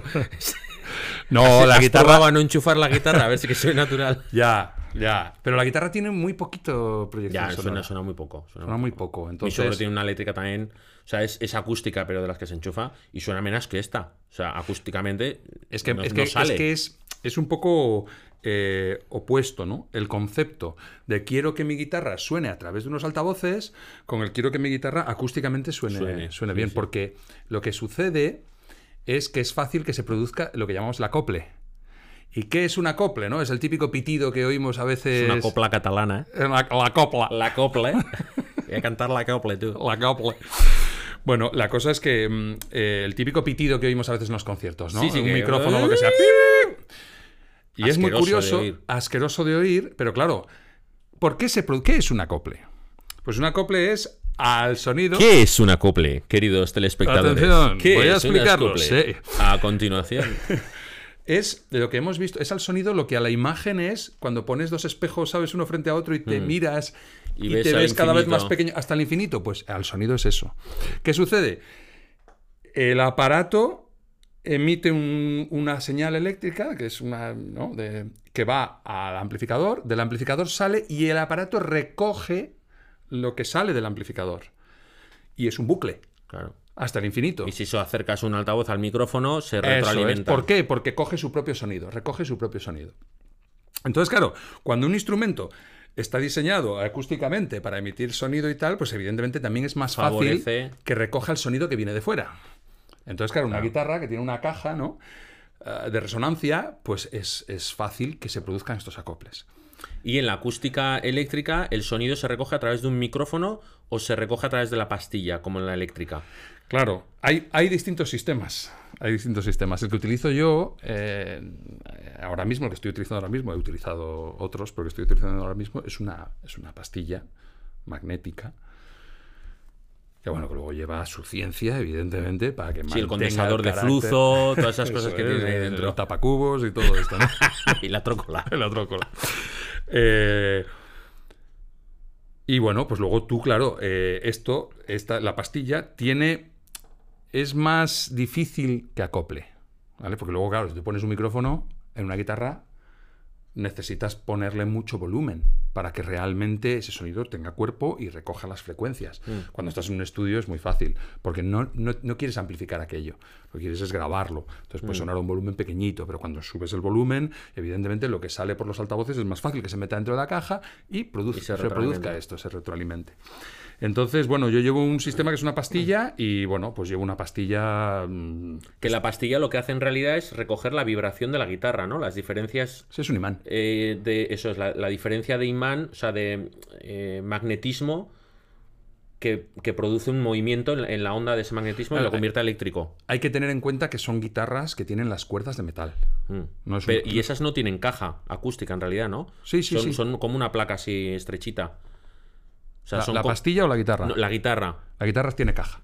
Tiene caja también. o sea, sí, es sí. como esto, tiene, tiene su agujero y su. Lo que pasa es que las cuerdas son de metal, porque aquí no le podríamos poner una... eh, bueno, aquí no sé si se ve, que es una Las- guitarra las tres, española, que no es que no se puede poner una pastilla porque las cuerdas son de... Hay tres de nylon. de nylon. Entonces, no se puede. Pero, pero bueno, en la, yo utilizo esto. A ver, yo llevo tres guitarras acústicas distintas. En los espectáculos llevo una guitarra acústica, digamos, normal, estándar, de seis cuerdas. Llevo una guitarra acústica de 12 cuerdas que lleva un sistema diferente, que es un piezo eléctrico. Es un. eh, es algo parecido a un micrófono de contacto. Entonces va por debajo del puente donde están apoyadas las cuerdas, se pega, ¿vale? Entonces eso recoge la, La vibración vibración directamente del, es, puente. del puente. Entonces recoge la vibración de ese punto concreto. Y luego lleva un previo. Dentro de la caja hay un previo que colorea el sonido y que te permite también controlar el volumen, los agudos y los graves. Y luego lleva una guitarra resonadora. eh, llevan como tres fader, ¿no? Pequeñitos Sí, en, llevan en- tres, en la sí, parte del. llevan tres rued- rueditas en la, y luego llevo una guitarra resonadora y la guitarra resonadora sí que le pongo un micrófono y llevo una pastilla también y de lo que se trata concierto eh, la, pastill- pastillita la lo que se trata es de encontrar el equilibrio entre la pastilla y el micrófono micrófono ahí es que esto es un universo, ¿eh? Esto es un universo. Esto para realmente explicarlo... esto es para hacer un máster de... Porque es más difícil al final amplificar un resonador. Yo entiendo que las guitarras resonadoras son guitarras eh, raras, poco frecuentes. Entonces probablemente los fabricantes de sistemas de amplificación para instrumentos acústicos no han perdido No demasiado tiempo en, en en buscar, buscar mucha sistemas. cosa ahí. Eso es, son guitarras raras. Yo la uso porque, porque está muy metida en el estilo que yo toco y bueno, y porque me encanta. Pero, pero bueno, no es algo que tú veas habitualmente. Es una guitarra, bueno, es una guitarra que tiene mucho que ver con esto, porque la guitarra resonadora se fabricó para intentar hacer una guitarra que tuviera más proyección sonora que pudiera oírse más, la- el, el público pudiera oír mm, mm, más la guitarra y luego también poder tocar con instrumentos de, de metal. de metal. Sí, porque en aquella época era imposible, la guitarra era, Se la comían. Como me decía a mí un profesor cuando estudiaba en la- con la Big Band, me decía, la guitarra se tiene que sentir, pero no se debe oír. Ah, sí. En plan, no te molestes, ¿no? Bueno, a ver, eh, está bien, ¿eh? Realmente creo que tenía razón, pero claro, es muy difícil. Desde, tú desde el escenario con toda una Big Bang alrededor, pues tú tenías, yo, eh, tienes que hacer un ritmo continuo, eh, negras, y claro, pues, se oye, se siente, pues no sé, No si no me lo dices desde fuera, baja un poquito el volumen o sube. Ni se sabe. Pero bueno, sí que es verdad, ¿eh? tenía razón. Además, este, este hombre era un, un sabio. Eso en Musiquene. Eso en Musiquene, Lo que tú has sí. estudiado en Musiquene. Yo estudié musiquenes, sí, sí. Pero sí. habías estudiado ya antes eh, en algún otro lado, ¿no? Sí, sí, yo... O venías de... yo claro, sé- tú te meterías en, en la rama de jazz, Sí, que hasta esos años no había. Eh, Yo creo que soy la tercera superior. generación que ha habido en la península. Puede ser. Creo que soy la tercera. En 2004 entré yo en Musiquene. Yo venía de Galicia, porque yo soy gallego. No llego. Gallego. Y bueno, en Galicia había estudiado, pero no de una forma, digamos, reglada. Porque no existía tampoco, ¿no? O Es sea, un que, po- era que un- en la época de Galicia, ¿estudiaste? Depende. Eso, depende. Depende. Bueno, Bueno, un depende, día bueno, sí, bueno, sí, otro bueno, no. a, a veces sí. bueno. Eh, no, sí que es verdad que era un poco búscate la vida, ¿no?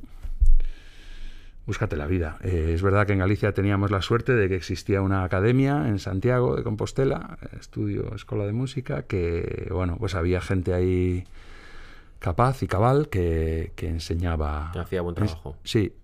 Y bueno, yo tuve la suerte de, de tener ahí profesores que me, que me abrieron los ojos a, a muchos niveles, ¿no? De, aprendizaje musical, pues de armonía, de, guitarra, de, de canto también. Realmente yo no he estudiado canto, bueno, y, y más si hablo contigo, eh, pues, eh, pero bueno, sí que he tenido, he ido a clases, digamos, puntualmente con gente que, bueno, pues que me ha enseñado O gente de ese estilo. O, co- o coaches en general. Un coach. A ver, yo general. tuve a- al gran Ramón Bermejo, allí en Galicia, que es un cantante de música moderna, es un cantante con, con- con nivel eh, tanto creativo como, como técnico, ¿no? Y de conocimiento del instrumento ¿no? vocal. Que... Entonces este hombre, bueno, a mí este hombre me enseñó bueno, la inmensa mayoría de lo que yo puedo saber de esto, que es, es poco, ya te digo, pero bueno, yo canto más por Sí, a, intuición. a lo natural. Eso Sí, es. que es lo que requiere también un poco el estilo, ¿no? Bueno, O sea, en- hace falta cierta técnica, lógicamente, para no, sobre todo para no dañarte y, eso es. y no acabar exhausto y necesitar dos días de recuperación, pero lo que es la técnica va bastante por intuición, ¿no? Bastante natural. Sí, también creo que es importante en un cantante. Ahí me meto ya un poco. Esto es un poco un jardín, pero, pero es, creo que es importante en un cantante es- eh, escuchar tu propia voz, cantar con tu propia voz, no pretender conseguir cosas extrañas, como, como muchas veces me da la sensación de que sucede con otros cantantes, que es eh, pretender cantar como aquel o como aquel otro. Pero es que tú no puedes cantar como aquel, porque tu voz es la que tienes. O sea, Ya. al final un cantante tiene que jugar con su instrumento. Sí, Yo- tenía un- una compañera que me decía, no sabes tú lo nerviosa que me ponía cuando me venían alumnas y decía, quiero cantar como la de la quinta estación. Claro. ¿Sabes? No, eh, no, eh, no me muero por conocerte, no, ¿cómo era esta? Eh, Es la mexicana esta... Bueno, que no sé si es mexicana o era española, pero eh, empezó en, en México. Vamos, que para mí gri- siento, gritaba no- no la conozco. la quinta estación. Para mí era una... Vamos, a mí nunca... Y ella se ponía también de los nervios. Y dice, pero ¿cómo la quinta estación? Es que eso... Eso lo puede hacer ella porque es Ya. ella, pero es que tú intentas hacer eso y te, te vas a romper. Eso es una cosa que sucede con muchos cantantes de nuestro, digamos, de nuestra rama, ¿no? El que luego pues tienen gargantas súper fuertes que aguantan. Yo que conste que no me quejo, ¿eh? Yo tengo una Ya, pero luego ves a gente que dices, ¿cómo puede hacer eso y no romperse en, en- en cuatro frases, no? Yo, por ejemplo, escucho a Camarón de la isla Bueno, bueno, bueno, es que eso es... y alucino, tío. Eso es... Pero, pero cantaba... Es con el corazón, ¿eh? Yo, yo no lo considero cantar, ¿eh? Lo que hacía Camarón. Yo no lo considero cantar. Pero, pero es verdad que... eh, pero bueno, te, te puedo decir lo mismo del Bisbal, ¿eh? O sea, que para mí, o sea, lo, No, no, no, no, lo no, que no, hace no, ese no, hombre. lo mismo es- no. no, no es lo mismo, pero que, que considero también que, que, que- que lo hace pues porque tiene una garganta que, que le aguanta eso y porque la ha entrenado desde que tiene nueve años. Ahora- que ha estado, ahora te entiendo, que ha ahora te estado entiendo. cantando Vale, así. vale, vale, sí, vale. Pero como técnica de canto, eh, para mí se aleja mucho de lo que debería ser. A mí Bisbal, a ver, yo no sé, porque tampoco creo que... Tampoco me gusta significarme así de tener que criticar a un compañero de profesión al final. No, no, no es. O sea, no no sé si es compañero, porque tampoco sé si nos podemos eh, Sí, hablar de que sea- apañera, apañera. ¿Cómo están las máquinas? Lo primero. Eso es. A mí no me gusta Bisbal, pero no me gusta justamente por esto, porque creo que Bisbal es un cantante muy pretencioso. Yo creo que hay que cantar normal. Hostia, eh, es pretencioso, pero fíjate que yo veía los vídeos de cuando era pequeño y es que hacía lo mismo. Seguro. Y digo, es que este, ojo, no sé si de pequeño lo hacía queriendo imitar algo, o alguien de su familia, o algo que había escuchado o tal, pero, joder, a mí me, me- a mí tampoco me gusta Bisbal, ¿eh? Pero, pero una cosa es el gusto y otra cosa es luego lo que ves a nivel técnico, a nivel Sí, eso es, eso es, profesional, eso lo que es, eres capaz de ver o no. Eh, me llamó mucho la atención que lo que hacía cuando entró en OT y lo que ha hecho después se parece mucho a lo que a esos todos esos vídeos que tiene con 9, 11, 12 años No los he visto. Eh, que ha aparecido en muchos programas. Tal. Bueno, yo era muy fan de OT ¿eh? en su momento. Y ponían vídeos de cuando eran pequeñitos y decía, hostia, pues se hace lo mismo. O sea, el, el concepto de misión, cómo entendía él esa misión, era igual. Entonces, claro, eh, alguien que viene entrenando su instrumento desde que tiene nueve años, que ahí el instrumento soporta prácticamente lo que le eches, porque Claro. se recupera en cero coma y la elasticidad es total. Entonces vienes entrenándolo de una manera y con 24, 25, 30, 40 años sigues haciendo lo mismo, claro, el instrumento está entrenado. Claro. Ahora, técnicamente está bien. Para mí, ni por el forro. O sea, Para mí, mira, yo técnicamente no lo puedo valorar. No lo puedo valorar porque no tengo esa capacidad. Tú, evidentemente, has, has estudiado Sí, esto y. de otra manera, tengo otra filosofía. Yo, yo lo que veo en Bisbal o en tantos y tantos cantantes de, de esta. Bueno, en OT es que iban todos un poco en esa dirección. Sí, porque sí, poco Bustamante a todo Bisbal no soy capaz de diferenciarlos. Sí. O sea, tampoco lo he intentado ni me he puesto a ello, Hay, pero bueno, hay- veo que. hay es- unas rayitas de diferencia. Sí, Trups. unas buenas rayas. bueno, la cosa está en que veo eh, exceso de todo, ¿no? Veo, eh, eh, por ejemplo, final de las frases. Parece como, eh, puedes acabar una frase normal, ¿no? Dices lo que tienes que decir. Esta mañana me he levantado. No, es, él No, diría, es- esta mañana me he levantado. Sí, sí. No, esto, esto a mí no me gusta. Ya, pero bueno, ahí estamos hablando del, del gusto del estilo. Igual que, Eso es. que tú te refieres a Camarón y a mí tampoco me gusta el estilo ni el tipo de música, porque también hacen un poco. "Ah", Hacen y dices, mucho esto, de- pero lo ¿quién- hacen mejor, ¿Quién ¿no? te ha pisado? ¿Quién te ha pisado? A ver, ¿qué ha pasado? El que Que levante el pie, que levante el pie.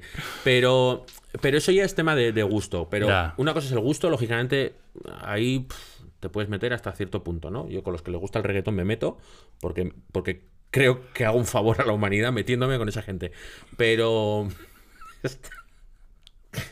Con el éxito que tiene el reggaetón, en fin, como alguien vea esto va, va a poner algún comentario. Me la suda, también te digo. Eh, pero una cosa es el gusto, igual que decíamos antes. Bueno, yo considero guay, música super guay, la copla, o la música negra, o la música jazz, o la música clásica, ¿no? Que hay luego cada uno dentro de su campo se puede considerar, no, yo no escucho pop, escucho solo música del Mississippi. Bueno, o el de clásica, ¿no? Yo solo sí, escucho sí. ópera. Bueno, pues, pues muy bien, pero, pero no me lo digas así porque vas de guay y no. No, claro. Eh, pero una cosa es el gusto y otra cosa es que luego técnicamente o que el esfuerzo que hay detrás, eh, a quienes más o menos somos profesionales podemos identificar de, bueno, pues esto es fácil de hacer y eso no. ¿no? Ya.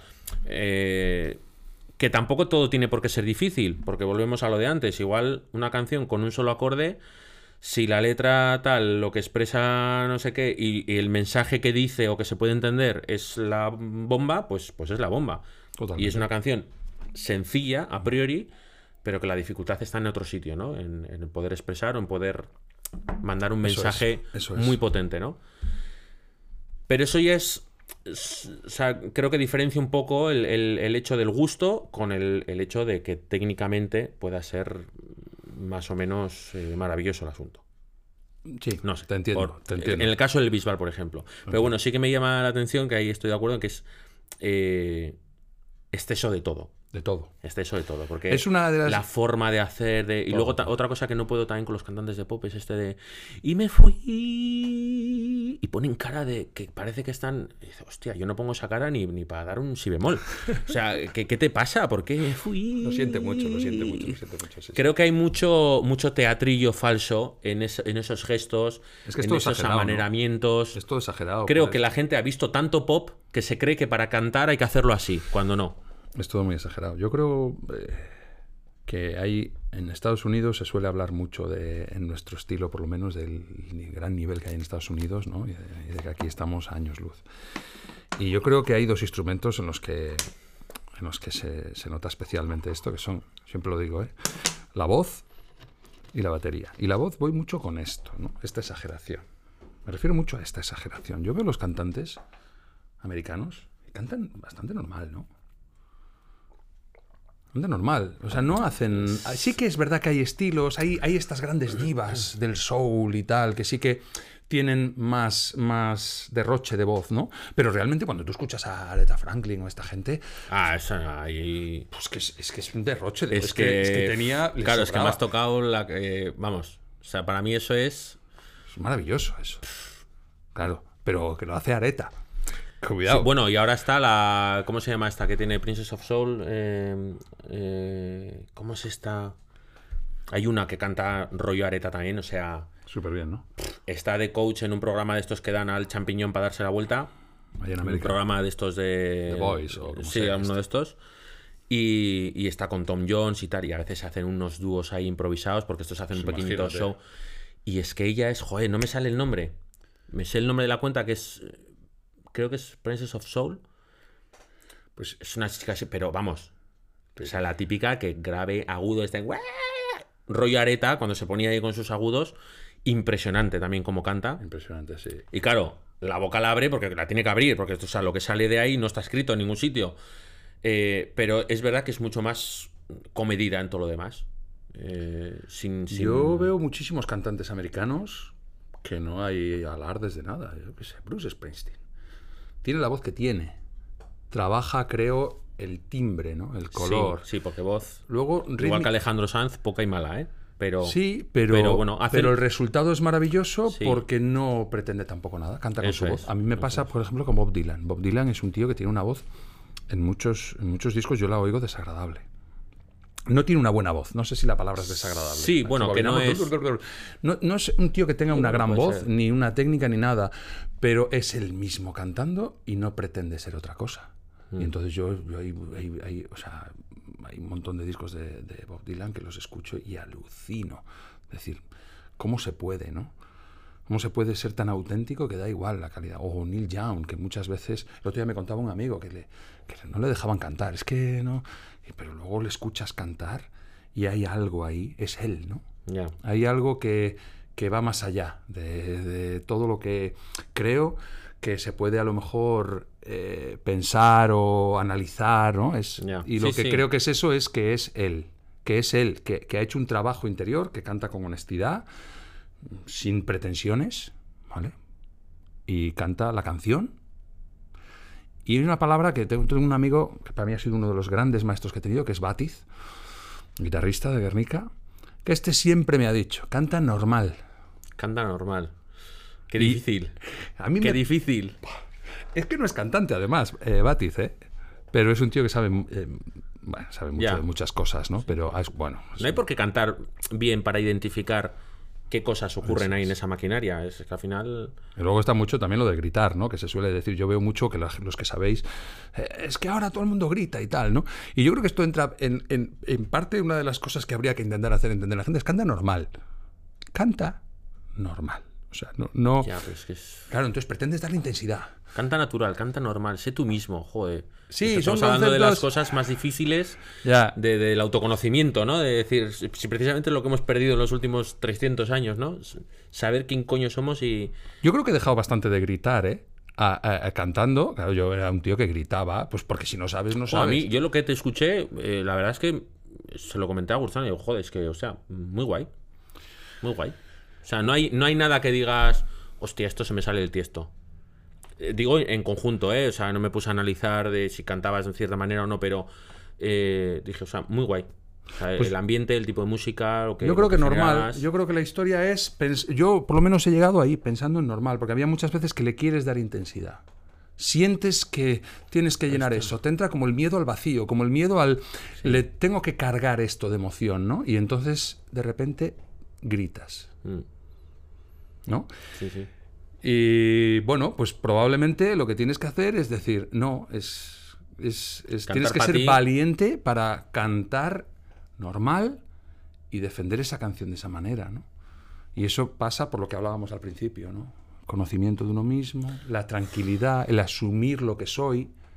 Difícil todo ello. Muy difícil. Muy difícil. Pero súper necesario para un músico. Sí, sí, claro. No vas a cantar como aquel, ni vas a cantar como aquel que te encanta, ni vas a cantar como el otro. Y no por ya no solamente por una cuestión técnica, sino porque es que es su voz. Porque eh, como Mm. Pero ella qué canta, él- difícil también que cuando alguien te gusta o lo usas como referente, no irte a la imitación sin querer. Incluso es muy difícil también. Pero la imitación es buena. Creo que la imitación es buena siempre y cuando Claro, sepas que es el ejercicio de Claro, imitar. pero te puede llevar a pensar de, no, pues mira, yo, nosotros en el clásico, vamos, lo vemos enseguida, porque referencias, referencias de cómo se interpreta un área, claro. tal. Entonces al final te lleva a hacer cosas que, que no están dentro de tus capacidades. Totalmente y entiendo. a intentar imitar voces que dicen, no, pero es que, joder, entonces ¿cómo hago, no? Porque nunca tampoco te has oído tú tu voz utilizando una buena técnica y decir, ah, mi voz tiene que sonar así. No lo sabes, lo vas descubriendo, o sea, medio tono a medio tono. No os grabáis. Sí, sí, nos grabamos, pero claro, tú aplicas la técnica que crees en ese momento que tienes que aplicar, que te lleva a sonar de cierta determinada manera. Ya. Entonces, claro, ¿cuándo te oyes tú y decir, ah, esta es mi voz? No llega a ese momento hasta que ya, pues bueno, alcanzas la capacidad de, de- de afrontar toda la tesitura y tal, y, y dices, bueno, no lo digo por, por experiencia propia, ¿eh? pero eh, es, es muy difícil. O sea, Es es muy muy, difícil. difícil. Ser Yo uno lo mismo, imagino- saber que...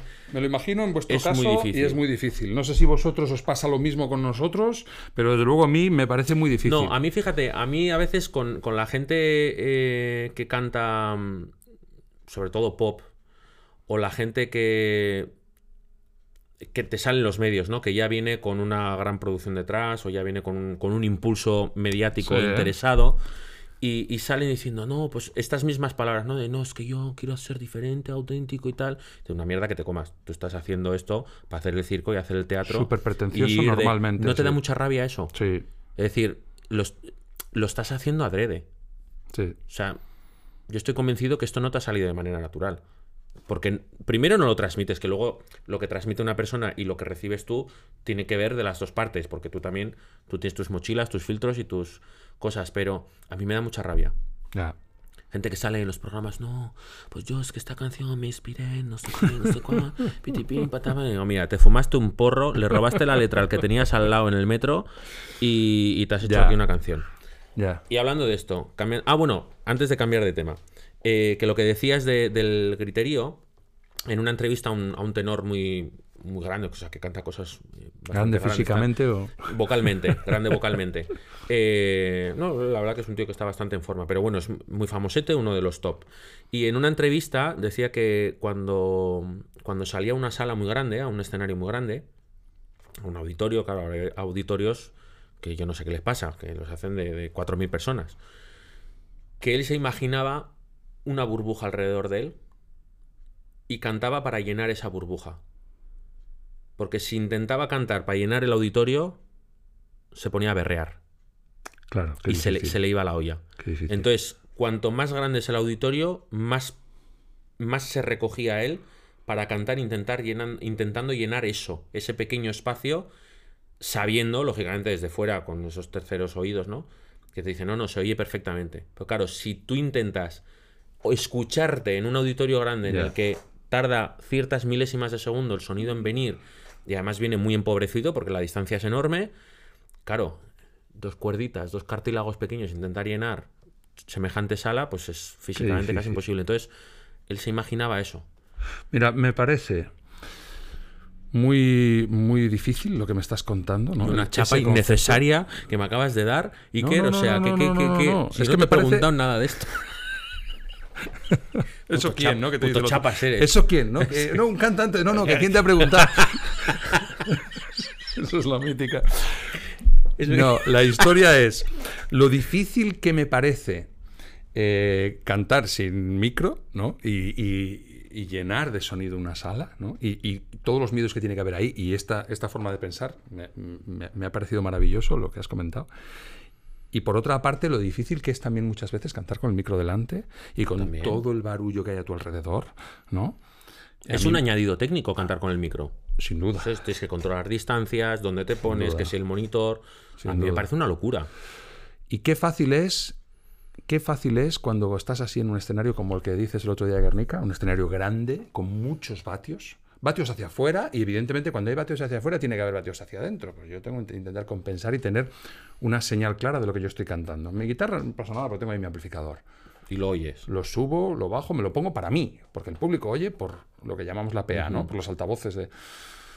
Pero qué fácil es gritar, claro, porque tienes un montón de, de, de sonido, ¿no? Y qué difícil es intentar decir, no, tengo que cantar como si estuviera en el salón de mi casa, solo con mi guitarra, ¿no? Y cantar, pues, pues, pues normal. Claro, imagínate un, uno de, de clásica delante de una orquesta de 90 personas, cinco trompetas, cuatro Increíble. trombones, siete contrabajos, Increíble. y tú sal ahí al lado del director con todo ese sonido ahí detrás y no grites. Ya. Increíble. Claro, ¿cómo haces eso? O sea, tienes que tener un control de tu técnica, decir, "Est- esto es lo que tengo que hacer Estar y confiar en que, en que va a salir lo que va a salir, porque como te dejes, de, te dejes llevar por lo que escuchas atrás e intentas superarlo, lógicamente, tú quieres que se te oiga, Muy difícil. claro, y hostia, a mí, me- a mí me parece No solamente que quieres que se te oiga, sino que se supone que se te tiene que oír, que tú haces la parte principal. ¿no? claro. Sí, sí, pero eh, claro, luego hay ahí... Y de hecho nos ha pasado, ¿eh? De ver eh, óperas en las que la orquesta, pues por ejemplo en pandemia, ¿no? La orquesta no se podía agrupar en el foso, entonces ponían la orquesta en el, en el escenario, el Ah. coro detrás, los cantantes delante. Claro, lo que sonaba ahí la orquesta puf, era... Una locura, Hostia, claro. macho, que estáis en el escenario. Es que tenéis que bajar a la mitad. Ya. A la mitad. O sea, no puede haber cuatro trombones haciendo. Que tienes un tío o una tía con, con dos cuerditas así emitiendo sonido ahí delante. Ya. O sea, ¿qué me estás contando? Sin campana y sin tubo y sin. Es increíble de todas maneras, ¿eh? Lo que se puede hacer con dos cuerditas, ¿eh? Es la ostra, sí, sí. Yo tuve una, una- la última profesora de canto que tuve, eh, Ichaso Moriones, muy buena cantante de, de- de lírico. Estuve ahí trabajando en la Escuela de Música de Sangüesa. Y, y en una ocasión hicimos un concierto de profesores. A ver, estoy acostumbrado porque he escuchado a cantantes de lírico y tal, pero esto que de- sigue pareciendo que de repente, hostia. ¡Wow! Sí. ¿Cómo puedes sacar eso? Increíble.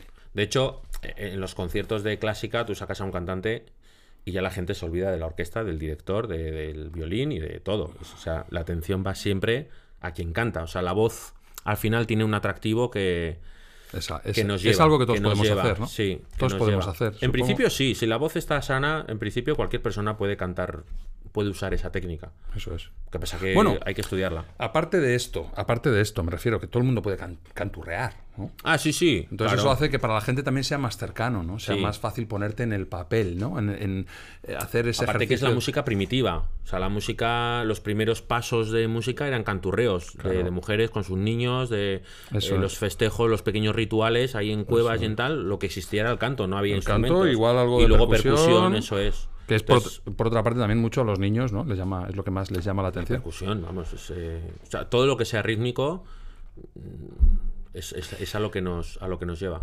Eso es lo que para mí es lo más importante de, de todo este proceso de la música, el ritmo. Y yo lo vivo porque creo que es la- lo, lo que, lo más importante del estilo de música que nosotros hacemos.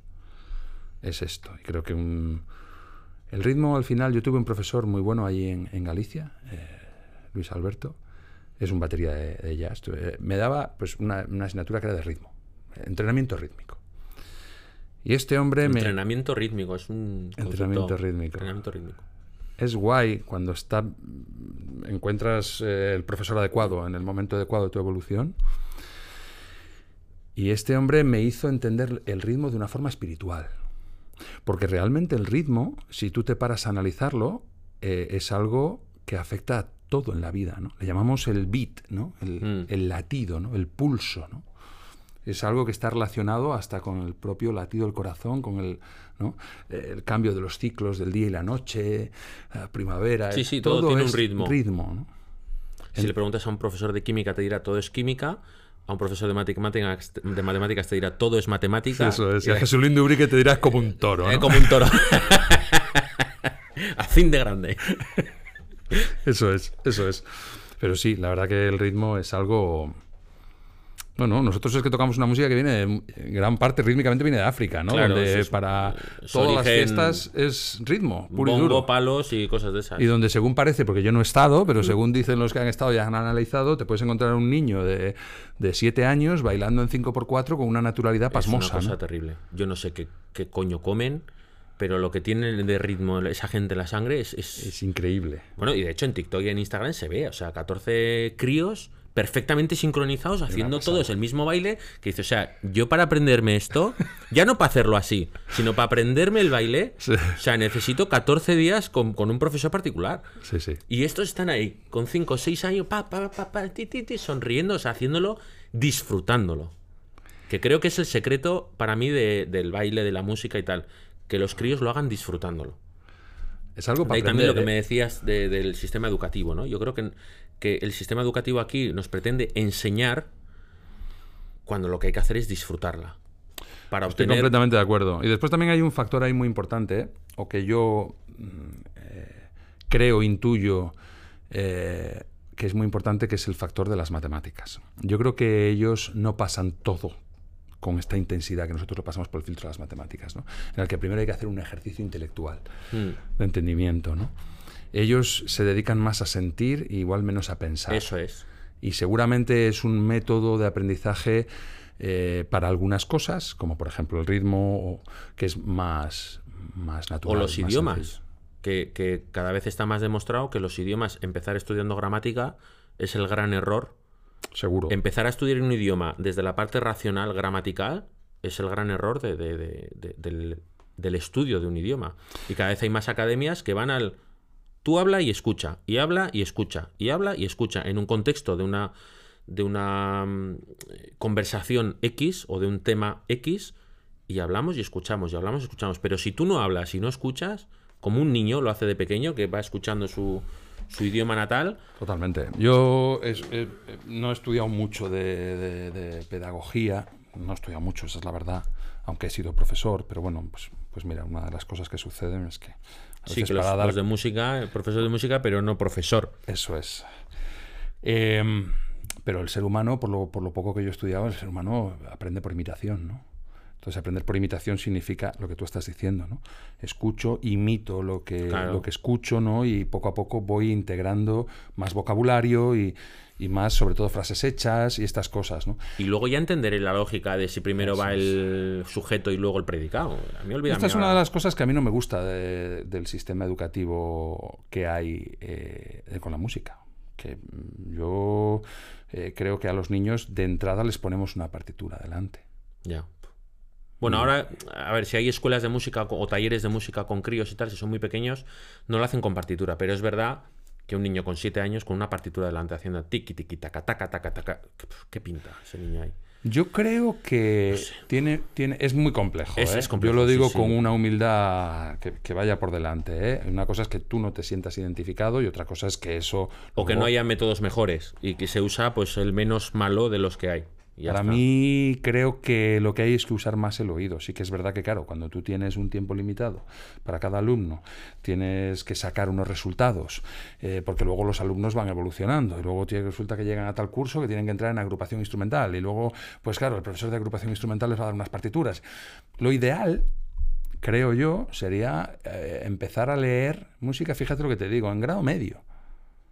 Si tú consigues que un alumno esté de, de pequeño hasta que ya entre en un, digamos, un sistema absolutamente arreglado y tal, haciendo todo por intuición y a través de la imitación. Por memoria y por. Eso es. Creo que le estás abriendo la cabeza musicalmente. Pero Mm. Fíjate, o sea, un chaval sin partituras que sea capaz de, de identificar que después del de sol va el de re porque la melodía hace tal y me lleva para allí, fíjate, luego ponle las notas que quieras, que él ya tiene esa intuición de para dónde van es. las cosas, ¿no? Y esa intuición probablemente eh, no se le vaya ya en la vida, ¿no? Por mucho que después se convierta en músico que mm, haga, eche mano a las partituras Sí, sí, en- siempre. O, sí, sí.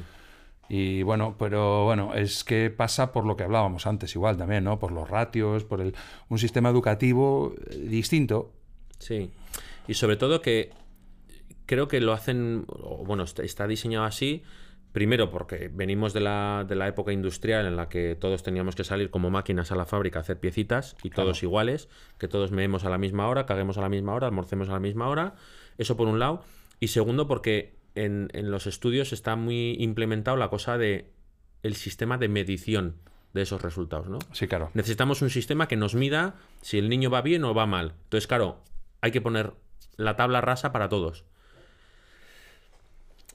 Es, es, es, es muy difícil eso, poner las notas. Es Y, muy y, difícil. eh, fíjate, te iba a decir que hasta en un instrumento mm, podría ser, ¿no? El niño empieza a estudiar violín o la niña empieza a estudiar violín y pues decir, pues mira, pues en primer curso necesitamos primera posición y segunda posición. Eso es. Vale, lo puedes, pero en un cantante en el que la evolución es así, Y que igual el que empieza mal es el que acaba siendo el mejor. Porque al final también hay algo ahí que son las ganas de hacer, ¿no? Sí, el, el amor sí. por que se vaya desarrollando por la actividad, ¿no? mira María Cala, se quedaba en la clase de todo el conservatorio. Sí, ¿no? se, se metía en las clases de todo el resto de cantantes. Aparte de dar su clase, se metía en clase de todo, el- de todo el resto de cantantes, de estudiantes de canto. Entonces, claro, eh, en ocho años recibió Fíjate. sus clases más otras 16 a la semana porque, Claro. porque se quedaba ahí. Claro, te tiene que dar también el horario de clases como para poder meterte, ¿eh? Pero Eso también es una de las cosas que me hacen dudar lo del talento, ¿no? Es una forma de locura, ¿no? Eh, también, o sea, Sí, quiero decirte, te- es, sí. es, es que te guste tanto eso, Sí. que seas capaz de, de vivir para eso, ¿no? O, o que ocupe un espacio muy punto grande en tu obsesivo vida. también. eh, el quitar filtros del, ay, no debería entrar. No, no, tú entra y aprende y pregunta. Y Sí, sí, Y sí, si alguien tal. Lo que pasa que luego también hay. eh, también te encuentras gente muy rarita. Que, que sí, mucha obsesión, mucho tal, mucho cual. Y dices, pero que, que no. O sea, primero porque te falta un. Te diste con la tapa al salir. Entonces, claro, no todo.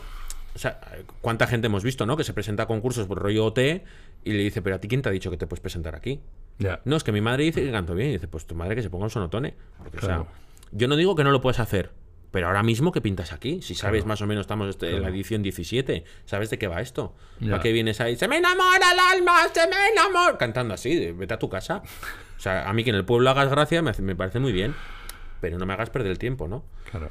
Eh, no sé, es muy difícil. O sea, en el tema artístico, valorar las cosas y. Es es muy muy, difícil. difícil porque hay mucha gente que ha empezado rollo friki y luego ha terminado siendo, siendo un grande en el escenario, ¿no? Y que además, lo que decías, tiene que haber un punto de locura. Tiene que haberlo. Tiene que haber. Porque. Porque te estás enfrentando a algo que el resto de los humanos no se enfrentan, que es el subir a un escenario a exponerte. Que también tiene un punto de, de exhibicionismo. ¿no? Totalmente. También un punto exhibicionista. Si no, tú no sales. O sea, si tú te mueres de la vergüenza Sí, sí, sí, sí, sí, eh, tú no sales ahí a decir, venga señores, miren qué guay toco la guitarra. No, ni, ni por el forro. ¿no? De hecho, después- había una compañera que antes de salir al escenario decía, joder, ¿por qué no seré cajera del Eroski? No, porque claro, se tenía cada vez que salía, que estaba ahí entre patas y tenía que salir a su escena y decía, joder, me tengo que enfrentar yo a, a pasar Yo- esta puerta ahora. Yo creo que el, el- el- el músico tiene que llegar a ser músico por una necesidad, no una necesidad económica, no me refiero a esto, me refiero a una necesidad pues, espiritual o no sé cómo Un llamarlo. impulso interior, sí. Hay algo que te tiene que, que- que obligar a hacer eso, ¿no? Si no, al final acabas, acabas claudicando, ¿no? Porque tarde o temprano vas a tener malas experiencias. Y luego el, el trabajo que requiere. A mí esa es una de las cosas que me da mucha rabia, pues por poner un ejemplo de OT, ¿no? El- yo me acuerdo la primera, la, la primera vez que se hizo OT, que yo vivía en Galicia hace años ya de esto, ¿eh? Y yo dije, joder, Ahí se, ahí se llama Oteiro. Oteiro. Ote- Bueno, Perdón por el chiste racista. Eh, yo decía, joder, qué guay que va a haber clases de música. ¿No? En directo en la En tele. la academia y Qué tal. guay, ¿no? Y luego veías aquello y decías, Eso- madre eso era un mía, churro- qué eso era un vida". churro Pero es que maquinero. eso le han, es- eso le han, le han enseñado a la sociedad, ¿no? Sí. Que la música es eso. La música es, ah, este, no sé cuál de estos era, no sé si el Bustamante o Vázquez, este trabajaba en la obra, pero tiene talento. Y salía, ¡uh! El tío, ¿no? Y, y es una, es tirar por el suelo una profesión. Sí. Sí. Porque no es, no es esto. Es que no es esto. Es- Luego por contra estaban, estaban Beth, estaba eh, David Bisbal, que llevaban años ya currando, a pesar de que eran muy jovencitos. Eh, estaba Inoa también, creo que era una de, de Bilbao, de Baracaldo, que también llevaba años currándoselo en la Ah, segunda edición. Ah, vale. Yo creo es que era eso la ya- segunda. Yo la primera la seguí un poco, ¿eh? O sea, Eh, había también gente, el Manu Tenorio de la primera también, el, el Carrasco, que era gente que, hostia, ya llevaba un bagaje cantando en orquestas de, de bodas, eh, sus pequeñas orquestitas y tal. Hostia, que eso te da un te da una mochila el enfrentarte todos los fines de No, no, semana totalmente, a esto. totalmente. Entonces, sí que es verdad que el- en el caso del Bustamante, pues bueno, yo creo que lo hicieron más por el show que otra cosa. Pero mira, oye, ahí sacaron un producto que. No, no, no, ya está, los lo- cuatro duros se los han sacado y ya está. Cuatro, cinco, seis, sí, siete y- Sí, sí. eh, pero vamos, que lo que dices para mí no, no lo vale. Es que No es- lo vale. Es una. Es una. Es, es poner la profesión a una altura para la sociedad que es que es duro, ¿eh? Sí, Porque luego, claro. te venden esa cosa de 24 días a estudiar un poco de canto es. y sales. Eso es. Y dices, no, no. ¿Y qué pasa? Que los que vamos al conservatorio somos tontos, entonces, claro. Claro, perdemos Porque- ahí 8 años de nuestra vida para. Para encima salir y decir, bueno, pues, eh, ¿y ahora qué? ¿No? Cuando Sí. estos tíos van ahí a la academia esa unos meses y luego salen y son superestrellas. Son ¿no? estrellas. Entonces, bueno, pues sí. Claro, lo que pasa es que confundimos también el que sean estrellas con el que hagan bien su trabajo. O con que sean buenos. Pero se supone que son estrellas porque hacen bien su trabajo. Para el ciudadano medio me refiero. Para mí no, yo evidentemente me sé lo que hay detrás. ¿quién lo supone? Pero el ciudadano medio dirá, mira, o sea, al final lo que hay que hacer es tener talento. Sí, sí, hijo, es. uf, es muy complicado. Es muy complicado, pero luego, claro, luego cuando vas y estás después de un concierto y te viene una, una señora, me firmas el disco y tal, hay que ver qué talento tienes. Pues eso al final hay momentos que irrita. Señora, yo no tengo talento. Yo me lo he currado. Yo me lo ocurra aún, pero mucho. Porque hay que estar muy loco para estudiar todas las horas que metemos. Que son ¿eh? horas, ¿eh? Que son horas y las que hemos metido. Y luego te viene un tío a racanear el caché, ¿no? Cuando ya eres consciente de que Sí. tienes un caché que está muy ajustado, ¿no?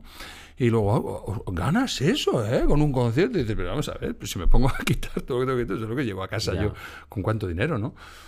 Eh, Y que no se dan cuenta lo que vale todo el material que tienes allí. y luego es el Que material. has estado años y que no es todo el material que tienes, sino que es lo último Eso es. con lo que te has quedado. Y dices, porque esta es la guitarra ahora guay, pero es que antes he tenido 10 guitarras. Porque además es otra cosa que es muy difícil entender. Los guitarristas tenemos fama de esto, ¿vale? Sí, el otro día me decía Leire, dice. A mí siempre me dice Jaime, esta es la guitarra definitiva. Dice, pero luego está mirando guitarras.com. y digo, Es pues que- como nosotros. Es que es muy difícil. Es muy Yo difícil tenía, saber. Mira, yo tenía eh, ocho micrófonos ahí para grabar conciertos que ponemos de estos en pértigas, pero para el podcast me compré estos dos. Claro, Porque no son los micrófonos los mismos los de poner para una orquesta que esto. Totalmente, totalmente. Entonces, eh, coño, yo ahí. Yo te entiendo, Jaime, yo te entiendo. Te entiendo. Hay- Gracias. Hay, que entrar en guitarras.com o en Toman o en Tonan o en. Bueno, yo eh, compro eh, en Estudio 54, que es una tienda Ah, de bueno. Santiago. Lo de Toman, la verdad que me fastidia mucho porque además en este mundo de la música, a ver, yo respeto que todo el mundo compre donde compra, pero en este mundo de la música del que del, del rollo mío, ¿eh? del, Sí, del sí. tema de música moderna y tal, mucha gente dice, "Joder, es que no cuentan con los grupos locales para esto y para tal. Y luego compran todo en Toman, digo, ¿eh? ¿y la tienda local? Ya. ¿Sabes lo que te digo? Yo que pasa que las tiendas locales, eh, a ver, no sé en Santiago, ¿eh? Y si viviera en Madrid, encontraría, igual que nos pasa con el mundo de la foto y, y el vídeo, compramos a una tienda de Madrid. eh, que tienen en Madrid, tienen en Barcelona y tal. O sea, están Casanova Sí, pero son cosas muy especializadas, Fotocasión, tal. Porque aquí no hay, ni siquiera en Claro. Bilbao hay una tienda de, de fotografía Claro. donde tú puedas llegar y probar focos, probar flashes, probar cosas. Eh, entonces al final terminas comprando, pues eso, por, por reviews en Amazon, en Tonan, en Madrid IFI, en Casanova Fotos. O sea, las- estas cámaras, por ejemplo, están compradas las dos en Casanova. Porque hay un tío que se llama Iker además, que le llamo, hay confianza, tal, oye, ¿qué me pone? Pues esta no, tal, lo que sea, ¿no? Claro. Pero No, pero a mí que son... pero claro, eso es verdad que. Pero sí, sí, te entiendo por dónde Hay, vas. ¿eh? hay gente que es la Sí, leche, que yo... mm, Sí, tú no cuentas con mi grupo, pero yo tengo la batería comprada en, Eso es. en Alemania, la otra no sé qué. Eso es, sí. ¿no? Cuando tengo una tienda realmente en mi ciudad que, que me puede servir todo esto. Ya, ¿no? pero igual ahí son 80 euros más la batería. Claro, y esta es otra, ¿no? La gente que se va a la tienda, ¿no? Los prueba a gusto Y luego se lo y luego compra se lo en- compra. claro, pero tener la tienda física, poder ir a probar, poder tener una persona que te asesore, una persona que con la que al final puedes tener una reclamación. Sí. O sea, si tienes una reclamación, yo, si conozco a la persona, ¿no? Voy allí, le veo la cara. Eso es. has vendido una mierda. pero claro, eh, en otras tiendas, pues estás al final re- reclamando, ¿no? O pidiendo tal a un, a un monitor, ¿no? Mm. Que luego nunca Sí, sabes, ¿no? Hasta qué punto, bueno. En fin, sin más, bueno, y ahora cambiando de tema. Eh, tema repertorio. dime. Eh, ¿Compones? ¿No compones? ¿Tocas canciones de, de otros? Mira, yo ¿Las eh, interpretas? ¿Las destrozas? ¿Las copias? las destrozo siempre, eso es lo primero. Sean composiciones propias Bueno, o no. si primero las destrozas y luego las unes de otra manera, pues oye, Como hacer un Frankenstein, ¿no? eso es. No, mira, eh, yo sí que sí que compongo, toda la vida he compuesto, ¿eh? Desde, desde que Has empecé. componido, has componido, ¿eh? Habla con propiedad. ¿Se dice has componido? Ah, me estabas dejando asustado. Has composido. Has composido. Eh, compos- composiste. O sea, la cara que me has puesto. Qué flipado, digo. que Dice, ¿cómo? ¿Componido? ¿Qué? ¿Qué?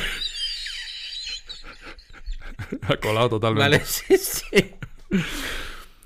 Siempre lo, siempre lo he hecho, la verdad que desde que empecé con la música y tal, siempre ha sido algo que me ha, que me ha llamado. No puedo decir soy compositor, porque claro, si, si tú dices eres compositor, alguien te puede decir, pues ahora componga algo, ¿no?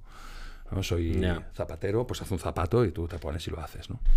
Entonces no tengo eso como, como bandera de mi profesional, pero sí que, bueno, en, la- en el proyecto eléctrico, al principio hemos hablado de que tenía el proyecto Ujú. acústico y el eléctrico, en el proyecto eléctrico sí que hay eh, composiciones originales. No sé si son muy originales, pero Bueno. Que no son de otro. de eso es. Eh, en el proyecto acústico no. Y es, eh, bueno, podría, podría haber sido, pero me parece que si yo me pongo a componer, no, no va.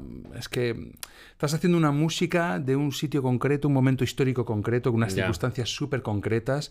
Entonces, y luego por otra parte también, eh, el, el concepto de bluesman, ¿no? O, eh, siempre, nunca ha sido un bluesman, o no siempre, por lo menos, pocas veces ha sido un compositor. Ha sido alguien que tocaba las canciones que hay, porque hay Del pueblo que las es. adaptada a su. están en esa tradición y hay muchas canciones que han tocado todos los grandes, o casi todos. ¿no? Entonces, también creo que tiene un gran valor el hecho de salir y decir, bueno, pues voy a hacer mi versión de este tema, ¿no? Y me voy a mojar realmente y voy a, y voy a hacer mi versión de este tema que luego si le das aquí escuchas a B.B. King y si le das aquí escuchas a, ¿sabes? A los grandes tocando eso y, y yo voy a hacer la mía, ¿no? Y creo que eso es lo más honesto que yo puedo hacer con el country blues o con el blues rural de, de, pues eso, de los años 20, 30, 40. Y luego con el proyecto eléctrico sí que intentamos hacer algo más personal, pero claro, muchas veces se va del estilo del blues, ¿no? Y bueno, a mí no me, pero no me importa. ¿Por Bueno. qué? Porque tampoco... ¿Por qué? Tengo Nadie que- te exige. No, no, no. O sea, todas esas exigencias de, de existir serían propias. Eso es. De solo me quiero acotar a este tipo de. Y pocos compositores encuentro dentro del estilo que realmente, pues lo que hablábamos, ¿no? Es una composición original que tiene poco de original muchas veces, sí. ¿no? Realmente suena a que, bueno, pues esto podría haber sido de un tío de los años 50, de un negro en una sociedad súper eh, agresiva, ¿no? Con él, porque claro, es que date cuenta de lo que era, ¿no? Sí, sí. Sí, que además, aunque tú te quieras poner a componer canciones, las historias no van a ser. O sea, lo que cuentes no va a ser situaciones de aquel momento, que es un poco Claro. el, el trasfondo de toda esa música, ¿no? Es que... Decir, cómo esta gente se juntaba para cantar y tocar en un garito o en la calle Claro. a contar historias cuando todo el resto del país les estaba dando de hostias. Es que no tiene nada que ver la realidad mía ahora mismo aquí con la realidad de un afroamericano en Chicago en los años 50.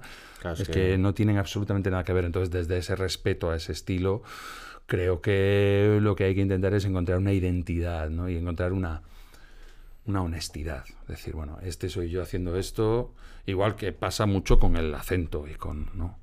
Esto es una cosa que también, bueno, hay muchas opiniones.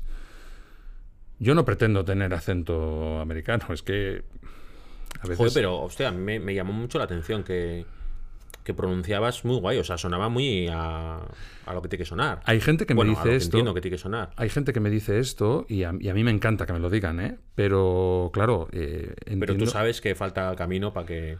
Hombre, yo lo que entiendo es que hay una cosa. Mira, eh, claro, yo no sé si tú has oído, por ejemplo, a un grupo que se llama ZZ Top. Sí, sí, No, Top. me suena el Estos nombre, de las barbas. No. que iban los dos con las barbas, guitarra y bajo. Vale, pues estos tíos, por ejemplo, el, el cantante Billy Gibbons, bueno, cantaban los dos, pero bueno, el guitarrista, tiene ese rollo nasal que tienen algunos americanos cantando, ¿sabes? Que es muy chulo, un- rollo nasal que es muy chulo, pero que me parece absolutamente imposible de, de- de- de conseguir siendo de aquí. Es como eh, el acento andaluz, ¿no? Pues, pues, para una persona que Sí, sea de ellos otra esa parte del mundo. nasalidad la tienen también en la parte hablada también. Claro, el- sí. claro. Entonces, pues eh, escucho muchas veces a cantantes de por aquí o de que, que- que intentan eso eso. y es que suena tan, para mí suena tan artificial que pierde, pues lo que hablábamos, ¿no? Esa honestidad, ese decir, bueno, Que casi te despista más que, que lo que pueda aportar, Claro. ¿no? claro. Porque te está todo el rato descentrando y decir. pues, Que ahí hay no muchos, suena- ¿eh? Ahí hay muchos cantantes que tienen eso. Cantantes de country, por supuesto.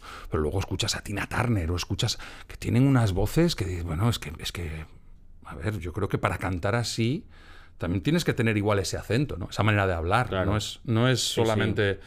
Y estar metido en esa cultura, ¿no?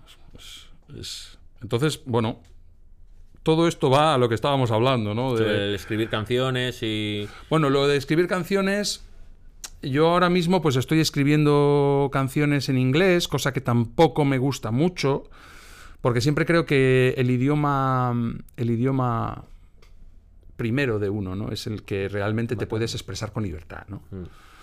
Pero bueno, hasta, hasta en este momento eh, veo más la composición como una tarea es- estrictamente musical, ¿no? Y las letras pues probablemente sean una excusa. Y siempre tengo ahí ese rintintín, ¿no? Ahí ese, ese rollo de "Ay, tengo que hacerlo en castellano. Ya. Pero bueno, la música en castellano también, eh, en nuestro estilo, tiene ahí un... E- Es como que a veces no termina de, de encajar, ¿no? Sobre todo para quien lo escucha. Encaja... eh, le damos con mucha importancia a las letras, ¿no? Parece como que un tío que haga canciones en castellano tío, es un poeta, ¿no? Ya. Y... Cuando muchas veces las letras pueden ser la cosa más sencilla del mundo. Bueno, en América ya ves. En América te pones a leer las letras muchas veces Sí. y dices, bueno, yo... Y el patito hace cuacuá y va por el lago haciendo plus plus. O sea, Me acuerdo de. Mira, yo eh, algunas veces con algún alumno de coña, pues nos poníamos, le, me ponía a cantarle las canciones de Guns N' Roses, por ejemplo, traducidas al castellano y cantadas igual, ¿no? por favor, para. Para. Quiero que me siga gustando, ¿no? Que realmente dices, bueno, pues ya está, pues tampoco tiene un contenido, pero es, es- es maravillosos los temas, ¿no? Entonces, pues bueno, pues un poco esto también. Bueno, yo no me siento en absoluto un poeta, entonces a veces también te sientes un poco como, o a mí me pasa, como, uy, esto no sé si voy a... Ya. a- Y he hecho canciones en castellano, porque yo he tenido grupos en castellano, ¿eh? En el pasado. He tenido y he hecho muchas canciones en castellano. Pero bueno, en este momento de mi vida, pues, o de mi carrera, pues, Pues pues sí. Final- Y estoy haciendo así y ahora quiero hacer, quiero hacer mucho, mucho. Quiero ponerme a hacer canciones. Porque, bueno, pues he estado una temporada sin Que hacerlas. también se pueden buscar textos y poemas de, de otras de otra, 100%. de otra gente 100%. y que hablen de cosas que te, te apetezca, o sea, sobre la temática que quieras tal y, y bueno, oye, 100%. le voy a poner música a tu poema, nadie te va a decir. 100%. Y es un ejercicio además eh, precioso, ¿no? El de, el de poner música a, un texto que no es tuyo. Vale que yo eh, tengo que reconocer que siempre la composición la he llevado de una forma bastante anárquica, porque eh, pues es lo que hablábamos un poco, ¿no? De que yo pues no vengo de unos estudios de académicos. Yo entré directamente en el superior, yo no hice grado Claro. medio ni Sí, nada de sí. esto. Entonces, pues te buscabas la vida para hacer tus canciones. Yo hacía mis canciones, pues era sentarme A y a ver qué se me ocurre, ¿no? Entonces, pues muchas veces eh, mm, vas, vas haciendo la melodía de la canción y la letra un poco a la vez, A la de una vez. forma un poco intuitiva. Y luego intentas darle sentido a aquello. Yo siempre he pensado que es- que es la mejor manera de, de componer, ¿eh? En, en la música no, no clásica. Puede Sí, ser. siempre, e incluso en la, en la, en la clásica, o sea que, que el subidón del texto con lo que te vaya pidiendo la música, o sea que el uno se re- retroalimenta al otro. O sea, Puede ser, sí. no teniendo ni idea yo de composición, ¿eh? Pero siempre he intuido que es la mejor manera de, de componer. Porque ser. si en un momento determinado la letra de la canción, por ejemplo, da un giro eh, determinado, si tú vienes, pues eso, con la progresión de acordes o como lo tengas pensado, y de repente en esa progresión no te encaja la letra, o sea, el, el cambio de, de, de la historia, de lo que vienes contando, no te encaja meter un cambio de acorde en ese sitio, tienes que andar estirando, cosa que si va letra con, no sé, te estoy soltando una perogrullada, ¿eh? pero No, no, no, no, siempre he entendido que creo que si yo me imaginara componiendo algo, creo que, el- que- que sería un poco la forma de... Sí, eh, yo desde luego es con, la con que... Navaz con el escribir, ¿no? Que hay quienes se ponen toda la escaleta de cómo va a ser el libro, la descripción de personajes y no sé qué, no sé cuál. Y que en su caso dice, pues mira, pues yo sabía dónde quería llegar y yo me ponía a escribir y daba las vueltas que tuviese que dar, que me salieran, pero siempre con el objetivo de quiero llegar a este punto, ¿no? Y creo que es la manera también más... Lo difícil realmente, de todas maneras, me parece concluir siempre También. una canción, ¿no? Decir, ¿Dónde vale, coño la acabó? la he terminado, Pero les pasa también a los que pintan cuadros. seguro, Lo mismo. seguro. Y dice, hostia, ¿cuándo dejo de. ¡Ah! La pinceladita, ¿no? Y claro, la música es que.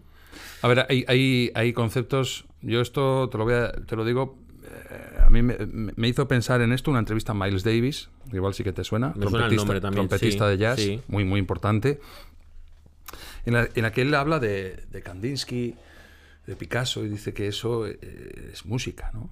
Porque las dos, las dos eh, actividades, ¿no? tanto la pintura como la, la música, tienen conceptos comunes, como son la- los conceptos de estructura, de forma, de equilibrio.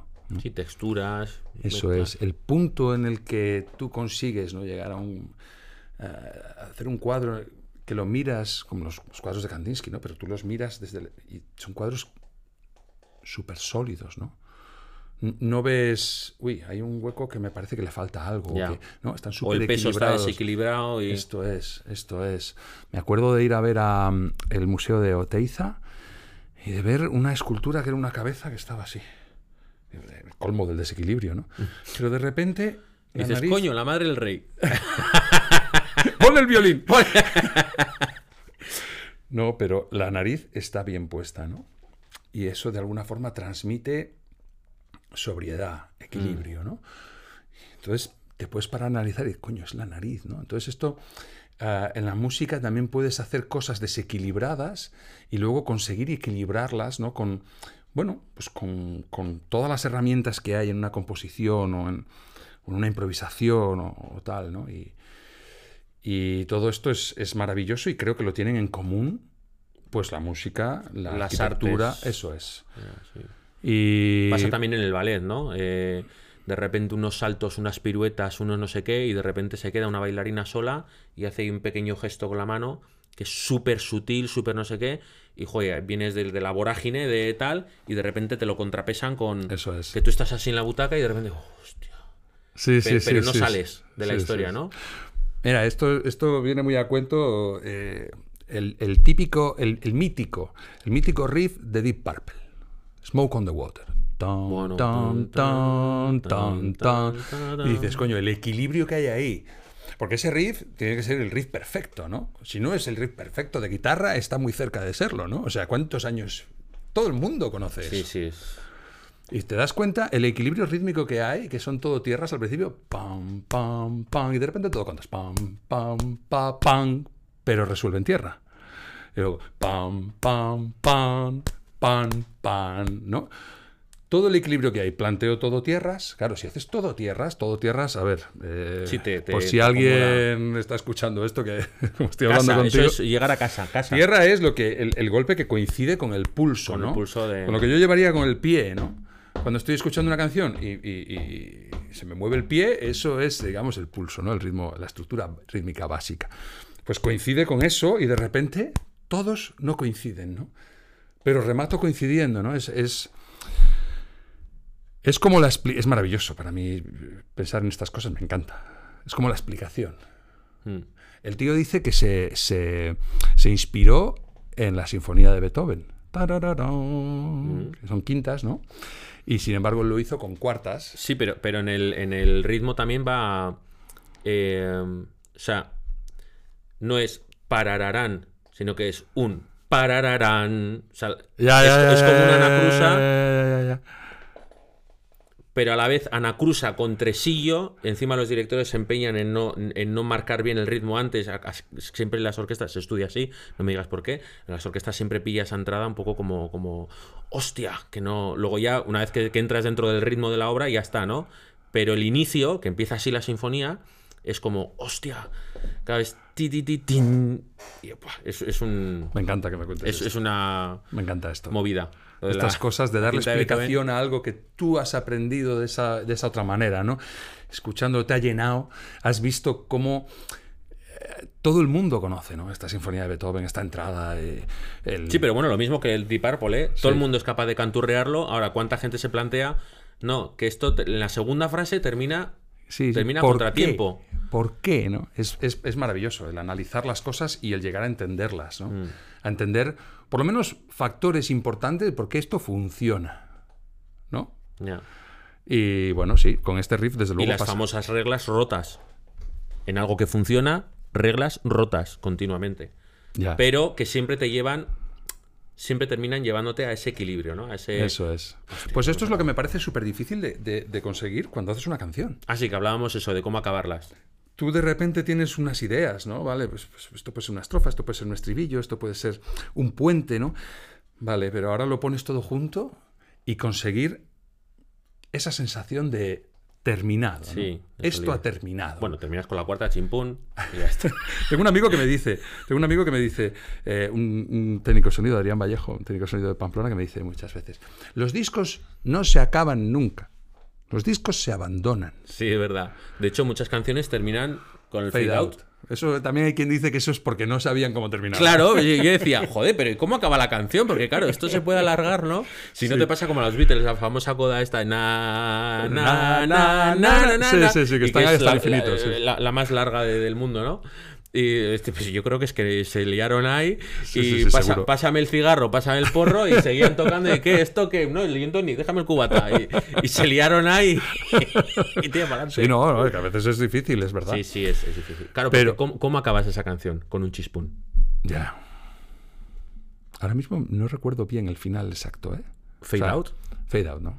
Na, na, na, na, Hey, na, you. hey, you. Sí, sí, sí. Na, na. Y seguían y seguían y seguían y, y se iba se iba en fade out. Hombre, Yo lo que haría sería un retardando en el Hey Jude. Na, na, na, na, na, na, na. Hey Jude. Pero bueno, sí que podría ser, habría que probarlo, podría ser un poco Hombre, pachanguero. yo me imagino que en conciertos acabarían, Sí, claro. rematarían de alguna manera. En el concierto el fade out, no sé si se No, no, no, no. hace o no. Se puede intentar hacer. Se puede intentar, a- Yo tengo un colega que es Te vas humorista. alejando del micro. No, no, no, no. Tengo un colega que es humorista y hacíamos, ¿no? Poco a poco tocando más bajo y tal. Pero claro, pues, eh, a la hora de la verdad y seriamente no- Claro, no, claro, se es puede hacer. No se pues puede fíjate que, que mi amigo Aritz, que él pintaba eh, cuadros y su padre pintaba cuadros, y muchas veces eso, terminar un cuadro, tenía la foto allí, él iba pintando, eh, que pintaba en, en óleo, ¿eh? Y, joder, una semana acabando el cuadro. Y al final decía, bueno, ya, ya está, lo hacía así, lo metía, tenía como unos carriles ahí que metía. Dice, ya está, porque es que si no, no lo acabas nunca. No Empiezas, ay, en la florecilla le pongo el, este, Sí, sí, sí. el brillito en el tejado, el este. Hostia. Y con las canciones es igual. No, es que esté dominante, o es que esté acorde aquí, o es que esté allá, pero la melodía va por aquí. Te puedes volver loco. Bueno, y ahora voy, voy a hilar de puta madre, cambiando de tema. ¿Y cómo acabamos el, el- este episodio?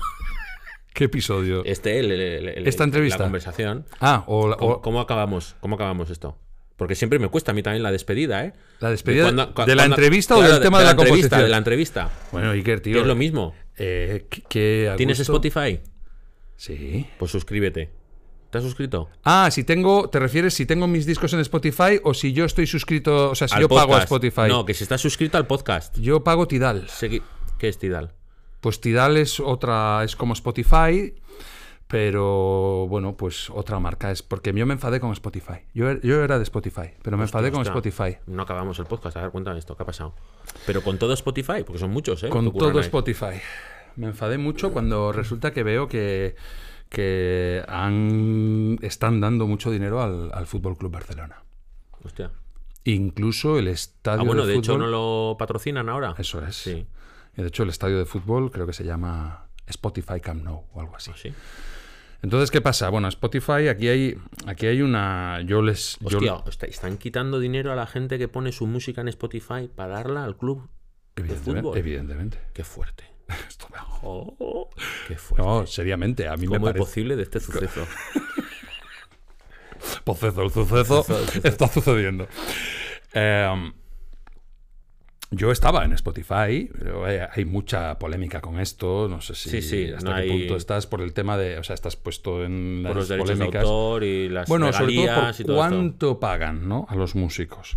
Que realmente, bueno, eh, hay, hay un- luego hay unas, unas, unas tablas en internet ¿no? de cuánto paga cada, porque luego tienes aquí hay un montón, ¿no? Está Amazon Music, está mm, Deezer, ah, está Spotify, Apple Apple Music y bueno, y Google Music también, ¿no? No hay una de Google. No, hay para podcast, No. pero para música no hay. YouTube Music. Ah, YouTube. Vale. Creo que Por es la cierto- primera vez que, que pronuncio. Que pronuncio. YouTube. Lo siento, me ha salido del alma. Digo YouTube. YouTube, No, como decía un YouTube. alumno mío, le llamaba YouTube. YouTube. Bueno, la cosa está en que, por cierto, creo que YouTube es la que menos paga al músico. Hay unas diferencias importantes. ¿eh? Sí. Vale, eh, Spotify fue la primera, o por lo menos fue la primera que yo conocí, y al principio tenía que invitarte a alguien para que pudieras escucharla, o ¿Ah, sea, sí? estar ahí. Sí, yo recuerdo, el tío mío que te dije antes Sí, que de Valencia, que es diseñador. diseñador y tal, él me mandó una invitación hace muchos años, ¿eh? siempre está en la última, no sé cómo lo hace. y, y bueno, pues eso, pues yo me hice, eh, a pesar de que, bueno, de que mm, hay por ahí polémica porque pagan poco. Ahora, ya cuando ya de repente veo eh, que el Barcelona lleva aquí, que Spotify le está pagando al Barcelona, que está pagando al, al estadio, que está pagando ahí un montón de millones, entonces ya me enfado. Porque, Ya, ese dinero Ah, igual hombre, tiene que ir. por lo menos inviértelo en música. Mira, si quieres, haz gira Spotify a CDC. ¿vale? Que evidentemente CDC no necesita que nadie los patrocine, pero, Pero bueno, bueno. por lo menos estás invirtiendo en música, ¿vale? Entiendo que digas, bueno, es una gran empresa y yo no tengo ni idea de cómo gestionar una empresa, entonces yo tampoco tengo capacidad para poder eh, decirle a estos señores lo que tienen que hacer. Hostia, pero sería muy buena, ¿eh? Que con esa cantidad de dinero hicieran giras promocionando otro tipo de grupos, ¿eh? Sería muy es buena. Que, es que me, me parece que tiene que ser. Sería. Sí, O sea, si entraría tú- muy, muy dentro de la lógica de lo que supone una Sí, ¿no? plataforma como Spotify, sí. Joder. Entonces me enfado, me enfado y, y me fui. Entonces me puse a investigar un poco. Y entonces llegué a Tidal. Y Tidal, pues bueno, es una empresa más pequeña, pero es, una, es la que mejor paga, supuestamente, a los músicos ah, por reproducción. Muchísimo más ¿eh? que Spotify. Sí, Ah, pero no- bueno, que no estaremos hablando de céntimos igualmente. Por cada reproducción, céntimos. Sí, bueno, pero... Pero, estamos hablando de 0,0002 céntimos a 0,2. Yo te invito, te invito a que lo busques Sí, sí, en, lo voy a en- mirar, en sí, Google porque hay diferencia. Aparte, Tidal también tiene una cosa y es que eh, al músico que tú has escuchado más durante el mes también le dan un extra. ¿Vale? Claro, porque tú estás en la plataforma pagando la suscripción para escuchar a ese que a ti te interesa. Con Bueno, lo cual, Bueno, eh, probablemente quieras escuchar eh, muchas cosas. Pues yo, por ejemplo, pues, pues, pues tengo hijos, pues, pues les pongo también Baby cosas Shark. de eso, les pongo cosas de niños. Pero bueno, siempre hay ese músico que más has escuchado ese mes. Bueno, pues me parece fantástico que le, ¿no? Yo Que qué le sé, pues que le, eso es. Y bueno, pues, pues de ahí viene mi enfado un poco, ¿no? ¿Y por qué elegí Tidal? Pues elijo Tidal por eso. Pues porque yo no estoy pagándoles más que a Spotify y los músicos están recibiendo más y luego por encima es que darle dinero al fútbol. a mí, personalmente, a una industria que ya tiene dinero, Dinero y deuda, sobre todo, por encima pero de sus mucho más dinero de lo que realmente es sano. Yo no voy a, a criticar, eh, que yo qué sé, me vendrá uno y me dirá, pero es que es lo que generan, lo que Ah, tú quieras. Pero cuando un tío está cobrando... Tío está cobrando un millón de euros por, por jugar al O, fútbol, ahora lo del Neymar, ¿no? Que parece que se le han fichado no sé dónde, pues se ha ido a Arabia Saudí, creo, ¿no? Arabia Saudí. Y, Y- le, le han debido de, de proponer o sea, un potosí de, de- de- Pues no lo sé cuánto, pero seguro que un muchísimo dinero. Entonces, dar dinero. Y además, si das dinero al fútbol, no des al Barça, ¿no? Que se supone que son los equipos. A ver, no es por meterme con el Barça en concreto, ¿eh? Es por decir, oye, pues dale dinero, no Sí, a sé. equipos más o haz una liga eh, juvenil, o lo que sea, que sea la liga Spotify, pero no, no, no, no. A los poderosos del todo, ¿no? A darles aún más dinero con el dinero que están recaudando de las reproducciones de los músicos, que en muchísimos casos no les da, o sea, yo lo que recibo de Spotify eh, es muy poco Si es que recibes. Porque habrá años que, que igual te dan 20 euros y otros te quitan 5. No, no me quitan, a mí no me quitan. ¿eh? Yo también, bueno, tengo la suerte de, de- de que, de que me lo gestiona gente que, bueno, la suerte no sé, porque también eso es una cosa que uno busca, ¿no? sí. Eh, gente que es transparente, ¿no? De, por lo menos de unos años a esta parte y, y, bueno, pues a mí me llegan por lo menos las notificaciones. Oye, mira, pues has generado esto. Yo hay muchas veces que a la discográfica le digo, pues mira, eh, hasta tanto dinero yo no te voy a hacer una factura para que me des 5 euros, o sea, no sé. claro. ¿Entiendes? Pero, pero bueno, sí que, sí que sí que me llega la notificación. Oye, ¿cuánto dinero estás generando? ¿No? Que, que es, a ver, es residual. Sí, sí. En mi caso es residual, porque yo soy un músico de minorías, está claro, y lo asumo y, lo, y, y convivo con ello perfectamente, pero que menos que te lo notifiquen, ¿no? Sí, sí, claro. ¿No? Sí, Entonces, sí, está. pues esto es, esto es el motivo por el que me, entonces, pues eh, si tenéis Entonces el no podcast, no, si tenéis el podcast en Tidal, que me imagino que sí, porque lo haréis a través de alguna No, plataforma. no, nosotros el podcast lo subimos a Spotify directamente, que era la manera más sencilla. O sea, tengo Sí. otro podcast que lo tengo en la página web y luego mando el, el feed a tal. Pero este, eh, por no complicarnos en su momento y por no hacer web y tal, que bueno, eh, voy a empezar a hacer web, eh, lo subo directamente a Spotify. Pero luego te da la posibilidad de ese feed compartirlo en las plataformas donde quieras. Y de hecho estamos en Amazon Music, estamos en, en Apple Podcast y no sé, estamos en Evox y en Google Podcast. En Evox tengo duda. Pero vamos, estamos en esa, que es tan Pues- fácil como registrarte y poner el, el link de tu feed. Bueno, pues Yo lo he escuchado, estos podcasts en, en YouTube. los has visto en YouTube. Sí. Sí. Vale. Que están en vídeo, solo igual. No, no he buscado en YouTube Music, ¿eh? Porque Eh, YouTube Music sí que te deja escuchar la música, pero te pone muchos anuncios. Sí. Eh, esto está. O sea, YouTube ha hecho una. No sé cómo llamarlo. O sea, sabes que en YouTube hay listas de reproducción que te puedes poner tú los vídeos que quieras. Entonces, cuando tú tienes- un canal, tú puedes añadir los vídeos que tú subes a esas listas, ¿no? Puedes también coger vídeos de otros, ¿eh? Pero. eh, y ahora hay una lista de reproducción que, que se llama listas podcast. O sea, es, no deja de ser una lista de reproducción, pero ellos ya, ya lo tienen en la clasificación de podcast. Ah, vale. Entonces, no sé si en YouTube Music lo dejará escuchar sin ver o hay que ver el vídeo mm, porque sí. Porque en Spotify también se puede subir en vídeo. De hecho, hay un par de capítulos que los he subido en vídeo. Pasa Ah, que sí. no ha tenido especialmente mayor repercusión que otros capítulos. Entonces, bueno, prefiero subir en Spotify solo el audio y el vídeo en, en YouTube. Pero sí, ahora todos hacen de todo. Luego podrás poner un, es- un podcast en TikTok, eh, podrás subir fotos a YouTube y, al final- TikTok, la verdad que no he, no he usado nunca.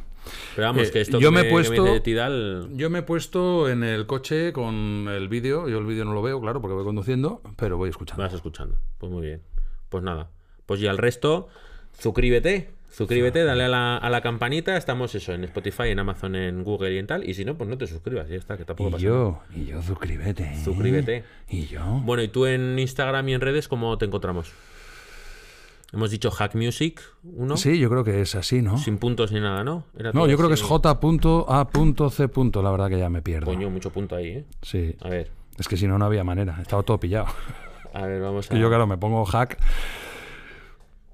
Y es, es eh, lo pones en Spotify y te empieza a salir, ¿no? Michael Jackson, Sí, con puntos. O sea, entre la- las iniciales, Hack Music, eso es. Y el otro era Hack eh, Electric. Electric. Electric. Sí, aunque bueno, el Electric creo que lo voy a... Si se puede borrar, porque a veces es difícil salir de Es, las redes. es complicado, sí, sí. Eh, a nosotros nos ha pasado que no hemos podido. Tenemos una cuenta de cacheros por ahí, de cuando hacíamos con la Patri Jordán el Yo Puedo con todo, el reto, y no conseguimos quitarla. Pero ahí está.